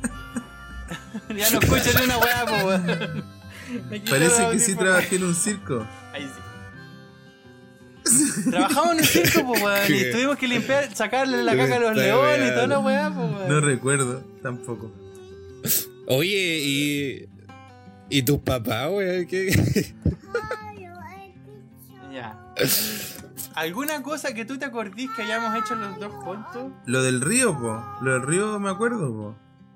Ya, lo del- Pero después, por ejemplo, cuando dirigimos. Ah, eso sí, teatro, pues ¿sí te hicimos el? Jesucristo Superstar, lo hicimos juntos, po. Y el violinista en el tejado también. El tejado también lo hicimos juntos. El, el que le saquemos el brazo al Cristian, ese no recuerdo. Esa weá también fue clásica. Estábamos los dos en Vía Alemana eh, tirando. El Christian era más o menos chiquitito como el Samuel ahora. Y lo tirábamos de uno lado a otro. y en una de esas tiradas. Lo tiramos de un lado y tú de otro. Y el weón Sí, así como tirándoselo de uno al frente al otro. No te creo. Y el, y el Cristian en un momento se pone a llorar. Y no cachábamos qué weá le pasaba. Y pasaron tres, cuatro días. Y el weón estaba súper calmado, no se movía. Mi vieja ahí como que cachó. Lo estaba mudando algo así. Que tenía algo en el brazo. Pues dijo, esta weá está mal. Se lo llevaron al médico y efectivamente el compadre estaba con el brazo afuera. Pues le habíamos sacado el brazo al Cristian. Jugando con él. Pues, era hicimos, lo, hicimos eso. no me acuerdo. Y menos mal que pasó eso, porque yo ahora siento que es normal que a los niños se les salgan los brazos. Y una vez Diana también le sacó el brazo, jugando también con él. Entonces yo le dije a Diana, ya no pasa nada, si el Cristian también le saqué el brazo, no, no importa. No, no me acuerdo. le, voy a, le voy a preguntar al Cristian, quizás tiene un tranque el Cristian y, y, con el tema de los brazos. O quizás no se acuerda tampoco, no sé. Capaz que tampoco se acuerda. Ya, para cerrar. Eh, quedan tres, quedan tres. El recuerdo que sí, a mí me marcó, me marcó un montón. Sí, pero los otros son como peleas por el computador, peleas por política, era por si tenía algo que aportar. Pero sí me, gustó mucho que marcó un antes y un después. En nuestra relación, claro, fue el mochileo. Cuando yo estuve en Picarquín, no, Polincay, 2000. Me fui con la ruta para allá en un campamento. Mm. Y tú estabas ahí en Maullín con campamentos escolares. Tú terminaste tu campamento, yo terminé el mío y nos fuimos a mochilear. ¿Qué recuerdos tenéis de ese mochileo? Dos. ¿Alguno que sea como interesante? Dos, dos recuerdos. Cachas, dos, que mal, weón. Teniendo, tuvimos como seis, cinco meses, no sé, cuatro meses fuimos. Moviendo. En el sur, desde inicio a fin.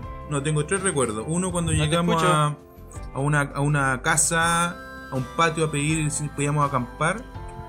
Eh, y nos prestaron el patio allá y justo era ese día tocaba los jaivas en la playa parece que fue en Castro no eh, no, no, no sé dónde fue ¿Ah? Dalcahue ¿Dalcahue? Dalcahue. Dalcahue, no, no, si fue en Castro, porque los jaivas tocaban en la playa. No iban a tocar en un pueblito, iban a tocar en una ciudad importante. Era un pueblito, era en Dalcahue. Entonces, eh, íbamos a ir y nos fumamos unos pitos. Primera vez que fumamos marihuana con el, con el Gerardo. Eh, ah, y quedamos para la cagada. Mal, mal, mal. Y ahí Gerardo vomitó también. Para la cagada. Mal. Yo quedé para la corneta. y no fuimos nada a ver a los jaivas. Pues. Nos quedamos en la carpa. El otro recuerdo que tengo fue en. en que está allá. Cucao en Cucao, ahí fuimos y nos sorprendió, o a mí me sorprendió mucho el, en Cucao el paisaje de que había distintas cosas. Había mar, había un árboles, había un, lago rojo, había eh, eh, como un desierto en algún momento porque era como unas dunas. dunas. Entonces había mucha variedad de, de paisaje en un solo lugar. Eso me, ¿Cómo se llama el, campa el camping? No sé, pero sé que eran Cucao. El abuelo Peto. Y parece que es famoso. El camping del abuelo Peto. Súper famoso. De esa época, ya, ya no, no, ya no, está tan. No sé. No, la última vez cuando fuimos con Diana para allá, eh, ya está como medio muerto ah. como camping. Bueno, la cuestión es que también ahí fumamos marihuana mucho porque nos regalaban, era, era. Y jugábamos a la pelota todo, todo mal. Mal. Eso tengo recuerdo. Ah, y... ¿Y no te acordáis de la, de la, de la última etapa de ese mochileo? En Santiago. Me acuerdo, no, me acuerdo cuando nos veníamos de vuelta cruzando Chiloé hacia, hacia Puerto Montt, que estábamos haciendo deo, si no me equivoco, y nos, y nos llevó una familia y nos dieron 5 mil pesos. Y nosotros. En el estacionamiento de, de benzina pero sé que me nos dieron 5 mil pesos y, le preguntaba, porque le contábamos quién éramos nosotros, y nos dieron y nos dio plata y nos sirvió a caleta porque ya no nos quedaba plata. No sé si estoy bien o no. andábamos con súper poca plata. Yo andaba con 20 lucas y tú andabas con 15, una wea así. Y en algún momento dijimos, Juan, tenemos tan poca plata que el transporte lo tenemos asegurado si hacemos dedo. Eh, la comida la tenemos asegurada si pedimos puerta a puerta. El alojamiento lo tenemos asegurado si eh, nos conseguimos algún grupo de scout que tenga una carpa. Pero lo que no tenemos asegurado son los cigarros. Así que a partir de ese momento dijimos, ok, la plata queda solo para comprar pucho. Las prioridades son prioridades. Claro, obvio. Ahí empezaron las peleas con Alejandro, weón, de que tengo hambre, weón, no quiero caminar, y la weá.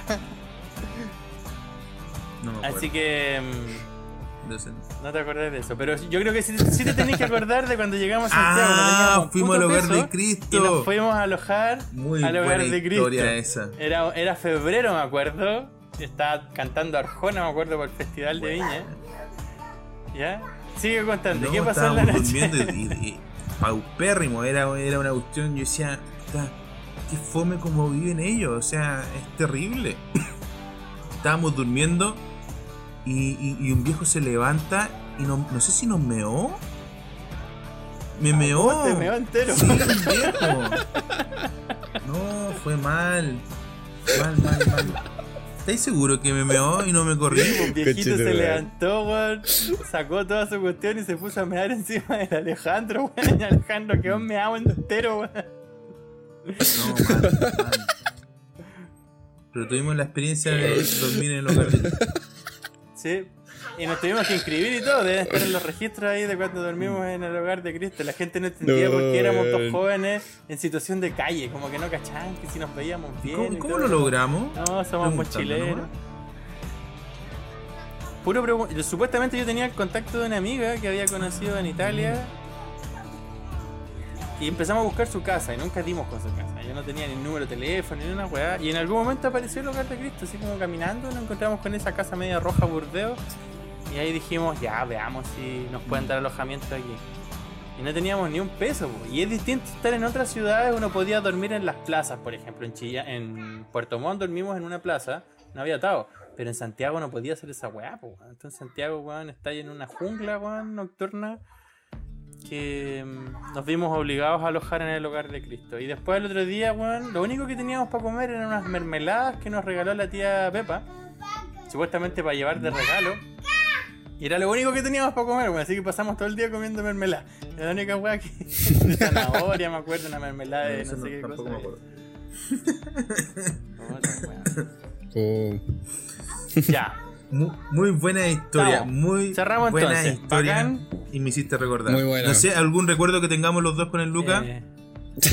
¿O tú, Gerardo? Con el Lucas que lloraba todo el tiempo. Puta, weón, más lloró, weón. Nunca conocí a weón que llorara tanto como el Lucas, weón. y mamón más encima. Mamá, mamá. Eso no me acuerdo. Me daba mucha pena. Lucas, ¿algún recuerdo tuyo con nosotros? ¿O este, o este es tu primer recuerdo? este es el primer recuerdo como primo.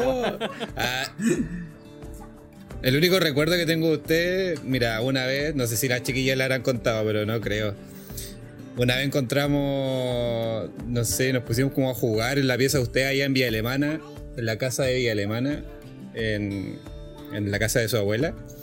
Era en la noche y ustedes no estaban. Nosotros estábamos jugando ahí, de repente como que se corrió el colchón. Del, no sé si era la, era la cama del Gerardo. Y encontramos una revista. Que nosotros no entendíamos de qué onda. y la empezamos a ver y era una revista con. No, de mía. Sí. Había una revista. De haber sido del Alejandro. No, porque yo, nunca tuve, yo nunca tuve revista. Estaba debajo de la. Estaba debajo ah, del colchón. para que usaran al Gerardo. Y nosotros empezamos a ver con la Pilar, con la Isabel y. Qué buena, weón. Al final después la dejamos ahí mismo, así. ¿Y quedaste traumado al ver muchachas desnudas en esa.? No, porque nosotros éramos, chicos, entonces no entendíamos qué weá. No entendíamos qué era. Ah. Después cuando recordamos, y ahí sí, sí, pues era. Y esa weá, esa weá yo nunca supe por qué la gente nunca entendía esas cosas. Para mí fue como que siempre entendí todo de sexo. A pesar de que no tenía experiencia ni nada, también no era nada de. No, yo, no, yo no, yo pero para mí era como normal. Sobre todo cuando a Alejandro le salió el primer pendejo, me acuerdo que se lo fue a mostrar a mi mamá, weón. Digo, mamá, mamá, me salió un pelito. weón, ¿y este weón por qué le muestra los pelos del culo, weón, a mi vieja, weón? Yo a mi hijo no lo veo desde que tiene 10 años, ahora tiene 15. No he Bueno, visto a mi hijo él, po, nunca. weón, obvio. Ya no lo veo. No, No, sí, sí. Yo aquí en la casa, por ejemplo, me baño en pelota con Samuel, hay problema. Pero llegará un momento en el que él va a tener que decidir a dónde están los límites. po. Igual aquí en Alemania es distinto. ¿ah? Aquí la gente no tiene tanto pudor como en Latinoamérica. Acá tú hay, por ejemplo, un lago, están todos bañándose en pelota y no, no es, no es moralmente Mal discriminado como en Chile.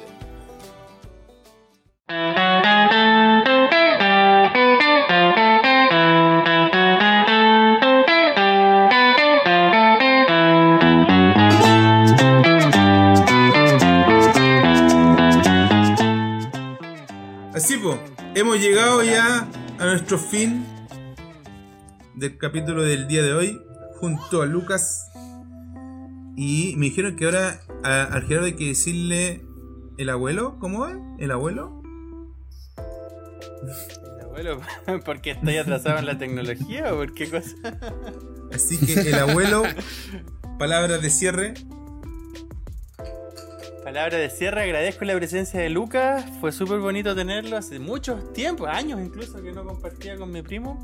Eh, creo que el octavo principio de Kobe funciona aquí como hacer encontrar mi propia luz y que otros encuentren su luz, dando la oportunidad, por ejemplo, aquí en el podcast, lindo proyecto. Y nada, pues invitar a la gente a que eh, nos escuchen y que siempre estemos en vivencias de con y sin. Lucas, palabras de cierre.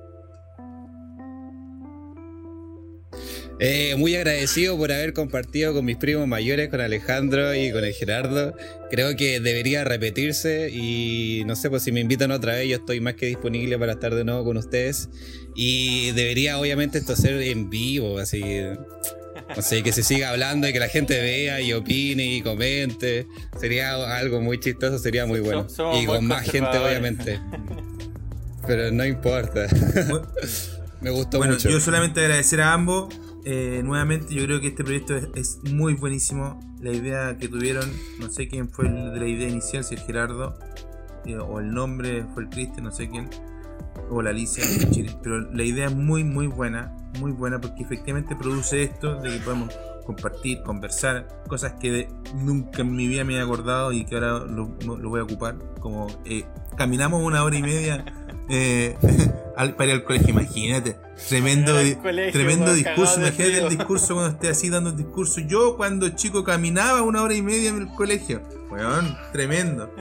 Y, y también los temas han sido buenísimos. Lo que planteó el, el, el- el Luca, buenísimo, buenísimo el tema, el tema del que planteé yo eh, del octavo y ojalá que sirva siempre, la idea es que sirva. Y los recuerdos de Gerardo también maravilloso porque obviamente eh, me ayuda también a, vivir experiencias y recuerdos que con él, de verdad, lo del río para mí es memorable, también está dentro de mi discurso o de mi, de mi historia, siempre cuento esa, la del río. Y sería bueno, sería bueno para que, que lo conversemos en algún momento, invitar a nuestro papá. ¿Sabéis qué? Sería muy bueno que mi papá participe en este proyecto. Eh, En el podcast. chucha, no, porque sería, Sí, sería, sería bacán. Habría que tener cuidado porque la última vez que mi vieja escuchó nuestro, nuestro Sí, capítulo. fue por- porque lo subí 18 yo al- Como que an- anduvo medio Sí. sensible, como que ah, Yo- tratábamos mal Yo traté, al traté de explicarle, traté de explicarle que no entendió porque escuchó el principio, pero no lo, no lo escuchó completamente. Entonces, si lo hubiese escuchado completo, eh, da lo mismo que hayamos discutido al principio o, las- o los pensamientos que cada uno tiene, porque hay que respetar también los pensamientos, los tuyos, los míos, los del Luca. Em, pero sería, sería muy bueno tener a nuestro papá en este podcast. Bueno, sin más, sin menos, chao. nos despedimos. Chao, chao. Nos vemos la próxima vez. Chao chao. Samuel. Chao. Chao Lucas.